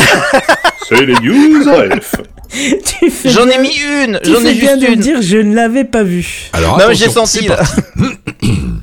C'est les news en bref. J'ai même mis l'image de fin, tu vois, donc... euh, Ah voilà, non mais euh, j'ai senti qu'on était en train de conclure, mais, oui, mais je voulais, pas fait, parce que j'avais complètement zappé. je voulais juste faire une toute petite news en, en bref. Il y, y en a qu'une, ça va, ça va être vite réglé euh, pour le, le décès de John McAfee, quand même. Ah Ah, oui, bah ah, oui, rip, c'est ça. rip, Moi j'en bien connais quelques-uns, euh, Quacos, Captain Web, euh, Voilà, Wallace, oui. euh, et Captain Ils vont Web faire une émission de- spéciale, non? Voilà. Si Ah, vous écoutez la- l'apéro du Capitaine depuis quelques années, vous avez connu le fil rouge. Le fil Oh rouge, c'était quoi Il y a 3-4 Il y ans avait par là. Quand, il y avait ça déjà au départ. quand il était au Belize, ouais, c'est, on a a les aventures au Belize. euh, ouais. Oh là là. C'était en Donc, live, euh, donc euh, voilà, il a été trouvé mort dans. Il était en prison en Espagne, à Barcelone. Euh, Je savais et pas à- ça, moi. Je pensais Non. toujours qu'il était en cavale. En fait, il, est, il était toujours en cavale. Les États-Unis le cherchaient. Et euh, en fait, il, no- notamment depuis longtemps, il se planquait en Amérique centrale, no- notamment au Belize, euh, jusqu'au jour où euh, son voisin, euh, enfin bon, et, euh, en gros, son voisin a été retrouvé mort. mais euh, Il n'y a pas eu d'empreinte et tout ça, mais Il y a un documentaire très intéressant sur Netflix à ce sujet-là d'ailleurs. Oh, Ouais, ouais. le voir. Ah là, vous pouvez, vous pouvez en chercher. Je, je, Ouais. c'est complètement improbable, mais je crois aussi que Squeezie a fait une vidéo sur le sujet de- pour vous Oui, dire à quel point le sujet est devenu mainstream. Il y a deux semaines. Et il y a deux semaines, ouais, comme quoi il Mais il l'a senti même. venir. Il est peut-être mort, il s'est peut-être suicidé dans sa cellule, mais et avec tout ce qu'il a pris, Mac, on va pas se mentir, le type, à mon avis, tu lui fais une prise de sang, euh, c'est de l'uranium le machin. C'est Ah oui, oui, c'est clair. 75 piges, hein. Oui, Il Oui, en oui, parle complètement. 75 quoi, donc, 75 euh, Complètement. Donc en fait, effectivement, il était en cavale et, euh, et il s'est retrouvé, je sais plus comment, en Espagne. Euh, En, en gros, il a essayé de rentrer en Espagne en se disant ah trop bien, euh, je vais aller à Ibiza euh, fêter je sais pas quoi. Sauf que euh, bah l'Espagne, ils ont des accords d'extradition avec les États-Unis, donc dès qu'ils l'ont vu passer, ils ont fait hop là, toi tu viens par là. et en fait, il l'avait mis en prison en Espagne et je crois que dans ses derniers, euh, alors je sais pas si c'était des tweets ou des, des billets de blog, parce qu'il était, c'est quelqu'un de très connecté, surtout en cavale. Et euh, notamment, tu le voyais avec des photos avec des filles qui Bon, sur la photo avait l'air consentantes, mais on sait pas. Et, et notamment, en fait, ouais, dans les, les- ces derniers écrits, c'était oh, la prison espagnole, c'est trop cool. Il y a des mecs en cellule, ils sont trop marrants. euh, J'ai appris des, des trucs, euh, de- des techniques de criminels ou je sais pas quoi. Il était vraiment en train de tweeter ça. Donc, euh, donc juste pour petit euh, coup de mou. Et pour, pour les gens qui verraient pas du tout de qui on parle, John McAfee, c'est le fondateur de l'antivirus McAfee, évidemment. hein, ça, mais, ouais. euh, mais qui a arrêté ça il y a, il y a, il y a bellement 20-25 ans euh, pour partir. euh, bon, au début en Amérique centrale pour euh, faire de la science. Bon, c'est- en gros, c'était un labo de drogue, hein, clairement. Et puis euh, voilà, cavale parce qu'il est un peu poursuivi pour euh, tout un tas de choses euh, dans, dans lesquelles je rentrerai pas dans les détails parce que je les connais pas, mais Bah, il me semble Bah, que c'est- c'est un a personnage. changé de nom depuis, hein, parce que la boîte a été rachetée. Les- Oui. les- L'un comme l'autre ont voulu se dissocier de ce, ce C'est ça. de euh, lui était plus content de la direction de la Mhm. boîte et puis la boîte on avait un petit peu marre d'avoir ce, ce nom de merde qui, qui signifiait quand même grosse casserole. Donc, euh, mais bon, dans, dans le monde du high tech, c'est un c'est un personnage. Euh, alors c'est c'est pas un personnage recommandable, mais quoi, ça me fait penser à Trevor en fait. Oui, oui, oui, Hein, c'est c'est du Trevor, Aussi- mais aussi IRL, excessif. C'est ça. Ouais. Donc le y a personnage Loli qui dit 50 d'ailleurs-. Le parrain est mort. Ah bah oui, carrément. effectivement, comme dit Cowboy Étoile, McAfee est maintenant un Maccabée. Olé Voilà. Ah, bon, j'avais je- baissé le jingle, dommage. J'apprécie les jeux de mots. Voilà, donc on était obligé d'en dire un petit mot, hein, on va pas détailler plus que ça. L'apéro du Capitaine le fera certainement Oui, dans son prochain épisode. Nous vous y renvoyons. Qu'on aura euh, en podcast dans 5 mois. Voilà, ça c'est fait. Ça dépend. Bref, en tout cas, voilà, ce fut un épisode encore bien construit. La preuve, on dépasse les 2 heures alors qu'on est que 3. Hein. Ouais, on mais s'était dit quoi dans l'heure. Slack euh, tout à l'heure? Bon, ça va être un petit épisode de live. Ah, on est que rapide. trois, mais dans une demi-heure Ouais. c'est fini. C'est ça. Bah je pense oui. qu'on peut virer les autres en fait. Hein. Mais ma- maintenant qu'on est entre nous, par- par- parlons-nous honnêtement. Est-ce qu'on a vraiment besoin d'eux? Mais c'est vrai, on est en train de se poser la question là. Ouais, bah, entre guillemets. euh, Ah merde, j'avais baissé je voulais passer les, les noms. Mais c'est vrai que en fait on est bien à 3. Donc les autres, euh, ne revenez pas la semaine. Non, je déconne. Revenez bien sûr la semaine prochaine, puisque on est à 3 semaines de la fin de saison. En tout cas, c'est la fin de cet épisode. Euh, vous nous retrouvez sur www.techcraft.fr comme d'habitude. Et en attendant, on vous dit à plus. Bye bye Au revoir Et, et le- bien sûr, j'ai oublié de lancer. Bah non, mais les c'est on va se la remettre, on fait monter la, la hype. Vous voulez le faire à la voix peut-être à la fin, non Faut, faut, faut Euh. préparer ça pour la fin de saison, vous le faites à la voix, le, le final. Ah ouais. Voilà, c'est ça. Bon, en tout cas, ça y est, c'est fini pour cet épisode. On vous dit à plus. Bye bye. Bayeux, bayeux. TechCraft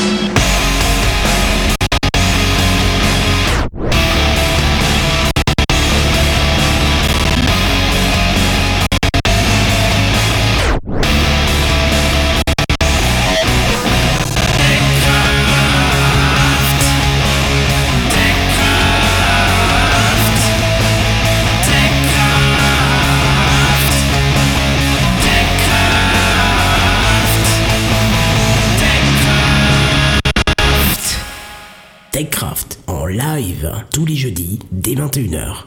Plus d'informations sur www.techcraft.fr.